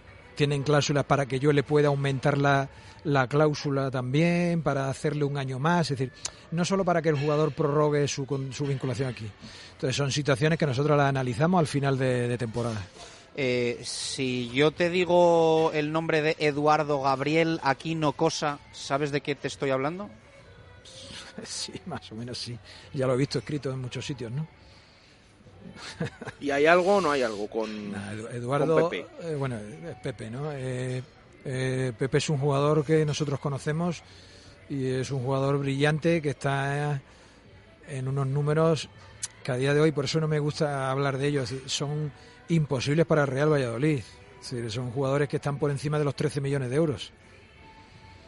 No hay, o sea, no es valorable, no es valorable una un traspaso ahora mismo. Pero eh, mm, estoy medio de acuerdo contigo, pero eh, claro, cuando tú ves que equipos que a día de hoy tienen el objetivo que tienes tú y se empiezan a gastar 20 y 20 y pico kilos en un jugador, y aquí estamos hablando de que tarde o temprano va a tener que llegar ese salto, Bueno, yo creo que el salto primero está en, en- en tener mucho más jugadores en propiedad y menos cedidos. Y luego está también en cuando tú vas al mercado a hacerte con jugadores cedidos, que para mí creo que también ha sido el error del verano, irte al mercado que tú puedes tener para tener jugadores cedidos. Nosotros, si miráis el listado de jugadores que hemos tenido en propiedad procedentes de segunda división, eh, Joaquín Alcaraz, eh, Fede San Emeterio, eh, también cuando estábamos, ¿no? Los que fichamos, que evidentemente eran para segunda. eh, la mayoría han rendido bien y han salido bien y se han ajustado muy bien a ese perfil. Eh, yo pienso que nosotros teníamos que haber ido más al mercado de segunda división, haber tenido más jugadores en propiedad y quizás menos cedidos. Y en el de primera haber afinado un poco más en, eh, en esa adaptación y haber intentado, oye, pues roles eh, como Raúl Carnero. Vale, entonces, bueno, eh, Raúl llega aquí también porque lo intentamos en verano y no pudo ser y evidentemente conocía de nuestro interés y al final llega, ¿no? Entonces, a ver, irte a un jugador que cuesta 13 o 14 millones es hacerse, no sé, es decir, eh, creo que es un error. Si nosotros tenemos que ir, vamos a decir, si a- a- al día de hoy hemos gastado un millón de euros en traspasos, ¿dónde, es decir, vamos a tener los pies en la tierra? ¿Dónde vamos nosotros a hacer un, un tío de 14 millones de euros? No, no tiene sentido, ¿no? Entonces los demás ten cuidado que luego esto queda grabado, ¿eh? no, bueno, a ver, no, lo que pasa es que ese jugador de 13 millones, el- su equipo igual, te lo puede ceder para ponértelo en mercado, ¿sabes? Mateus ha costado 7 más Sí, 3 al Barça. Claro, eso es, Ah, y su equipo te lo cede para que tú lo pongas en el mercado y te da una participación futura, ¿vale? Eso es una, una opción de negocio útil, ¿no? Eh, pero creo que, y ojalá, ojalá esa opción pues se diera no solo con el jugador que habéis dicho, sino con otros jugadores, ¿no? Es decir, eh, mismo Raúl de Tomás, ¿no? Es decir, oye, pues ojalá nosotros eh, eh, se dieran esas circunstancias, ¿no? Entonces, quizás en Brasil, pues si alguno se le ocurría decir, oye, vamos a colocar en, en Valladolid y ponemos al jugador en vez de en 13 en 26 y a cambio le damos un porcentaje a Valladolid, ¿vale? Hemos hablado de las cosas que han salido mal, principalmente. eh, mm, yo creo que igual hablamos poco de lo que sale bien, aunque a día de hoy no esté aquí, ¿no? Eh, Marcos André, mm, a Cris Ramos le hemos dado mucho y no está haciendo mala temporada en el Badajoz. Eh, lo de Seku Gasama, eh, son operaciones un poco sobre seguro, es decir, de que, de que muy posiblemente muy mal tiene que darse para que no pierdas dinero con ellos. Es un, es un modelo de negocio también. Es un modelo de negocio. Tú ves jugadores destacados por ejemplo, el año pasado también hicimos Aguado. Aguado el año pasado tenía ofertas múltiples, ¿no? Y el chico apuesta por nosotros. Eh, Marco Andrés, pues ahora la gente dice, oye, Marco Andrés, juega, tal. Bueno, había que haber hablado, ¿no? Porque hubo que desembolsar una cantidad económica. Eh, y bueno, y es para decir, oye, pues se desembolsó y se tenía fe en él. Al final, fe, la fe te la da que la has visto 15 veces. Y creíamos que ese jugador podía darnos ese, ese otro plus. Primero, por encima de todo, servirnos para el primer equipo. Y segundo, pues en un futuro, oye, pues a lo mejor incluso tener un modelo de negocio dentro, ¿no? Con Secu pasa igual. Es un delantero por el que eh, incluso algún equipo estaba dispuesto a pagar ahora en Navidad una cantidad altísima. Y bueno, y que nosotros nos, nos anticipamos y, y cerramos el acuerdo, ¿no? Em, dejamos un poco ya para terminar, para cerrar, eh, tema jugadores y demás, y también otras situaciones de crecimiento de- del club. Estamos viendo en las instalaciones del Real Valladolid, por ejemplo, mejorarse ciertas cosas. Eh, la pasada semana eh, comentó David Espina a los peñistas el tema de la cubierta de los anexos. No sé si nos puedes comentar algo al Sí. respecto y si está Sí, la la, cosa en, eh, se puede hacer en breve. La cubierta es algo que tenemos en la cabeza desde que llegamos aquí y que, bueno, afortunadamente Ronaldo también lo tenía muy claro y, y ahora ha dado para adelante a ese proyecto y, bueno, eso nos permite dignificar un poco las instalaciones que tenemos, que creemos que que, no, quizás, entre comillas, no tendrían que ser mucho, mucho mejores, ¿no? Y ofrecerle a nuestros abonados y a, y a estos apasionados de- de la cantera y a los padres de los chicos de la cantera que por la noche y a todas horas están allí, eh, una instalación mínimo que, que mire también por ellos, ¿no? Entonces la cubierta, pues evidentemente para mí supone una satisfacción. Yo cada vez que hemos hecho algo siempre le bromeaba al consejero delegado, ¿no? Y le decía, bueno, dejad ahí un poquito para el, para el tejado. Yo le decía al tejado, deja un poquito para el tejado. Creo que es un primer paso, ¿no? Para dignificarlo todo, ¿no? Y tratar a la afición como se merece, ¿no? Que creo que demasiado hace, ¿no? Con ir a la ciudad deportiva en las circunstancias que nosotros tenemos y le, le damos. También se está pendiente de esa ciudad deportiva en, en el Pinar de Jalón. Em, cuando esto se lleve a cabo y todos los permisos estén eh, a punto y demás, ¿cómo va a quedar un poco la distribución de entrenamientos, partidos del filial? Porque Bueno, tenemos que ir viéndolo, tenemos que ir viendo un poco la temporalización de todo. Tú sabes que esto es como los albañiles cuando lo metes en tu casa, ¿no? Que tú dices, bueno, en una semana se van y luego ya empiezan los pollaques, ¿no? Eh, yo creo que la clave va a estar primero en dar prioridad a la calidad del entrenamiento, eh, en este caso del primer equipo, hasta que nosotros no tengamos la seguridad de que va a entrenar en condiciones, no lo pasaremos a la ciudad deportiva. Y los demás, pues bueno, la intención es eh, también pasarlo lo antes posible, ¿no? Pero, Pero- el primer equipo y el filial, por ejemplo, eh, es vamos a intentar darles primero una superficie de entrenamiento adecuada y unos vestuarios adecuados y cuando los tengamos, pues pasaremos a Pinar de Jalón. Entonces, O sea, bueno, vamos a ir esa viendo. es la idea en un futuro, ¿no? De que pase allí también el primer equipo para entrenar Sí, sí, y los sí, partidos del sí, sí, pero bueno, primero hay que ver que todo esté en condiciones. Entonces, lo normal es que primero pase la cantera y luego que vayan pasando los equipos profesionales. Lo importante es tener también que tengamos siempre dos campos de césped natural, eh, digamos en reposo, para que cuando hayan sucedan cosas como ahora, al final nosotros solo tenemos un campo de césped natural para entrenar. Eso es, eso en un equipo de primera división eh, es, entre comillas, es- iba a decir indecente, no, no puede ser. Es decir, la superficie en la que el jugador entrena tiene que estar bien y nosotros tenemos muy pocas. Te- Afortunadamente tenemos un convenio con Zaratán y ahí estamos cortos, ¿no? estamos cortos de instalaciones. Te haría unas cuantas más, pero nos hemos pasado ya 10 minutos. Te voy a hacer la última. Eh, cuando ves a... Voy a ser un poco duro, ¿eh? Sí. Cuando ves a Pichu Cuellar como un macarra en un campo de fútbol, ¿qué piensas? ¿Menos mal que no vino o...? No.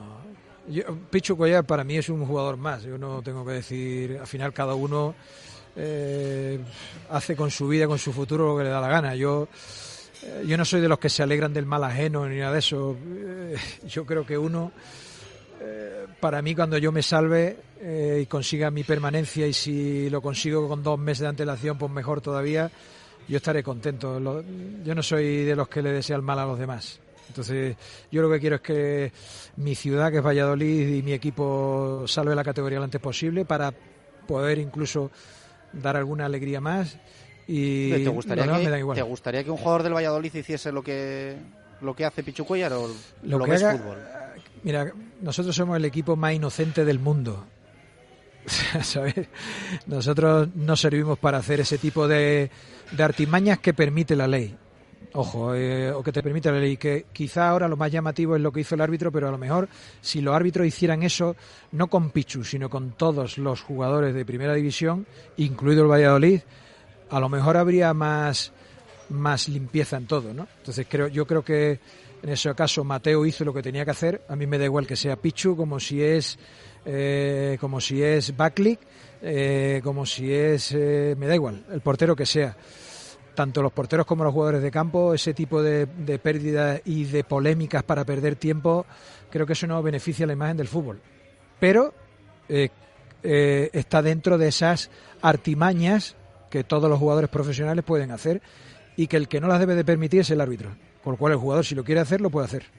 Gracias por la visita, Miguel Ángel. Gracias a vosotros. Eh, aquí en la fundición nos han quedado unas cuantas cosas, Baraja, pero Bueno, cuando, ya, cuando no nos hemos dado cuenta eran menos cinco, ¿no? Tampoco, tampoco vamos a abusar. Más o menos hemos seleccionado Sí. y Bueno, creemos que, lo más importante lo que- está. A mí hay una cosa que, que creo que es importante. Yo creo que eh, las críticas de todo el mundo hay que aceptarlas, por muy duras que muchos sean. palos últimamente, ¿eh? Perfecto. Y yo creo que llevan razón en el 90%. Yo creo que hay que. Nos han llegado hoy respuestas a la entrevista Sí. cuando hemos anunciado y tal, con hogueras, Sí. con humo, que vendes humo, dice Bueno. la gente. Eh, al final, es decir, todo- en esta vida cada uno ve las cosas como, como quiere. Yo intento ser sincero, ser honrado en las cosas de las que digo.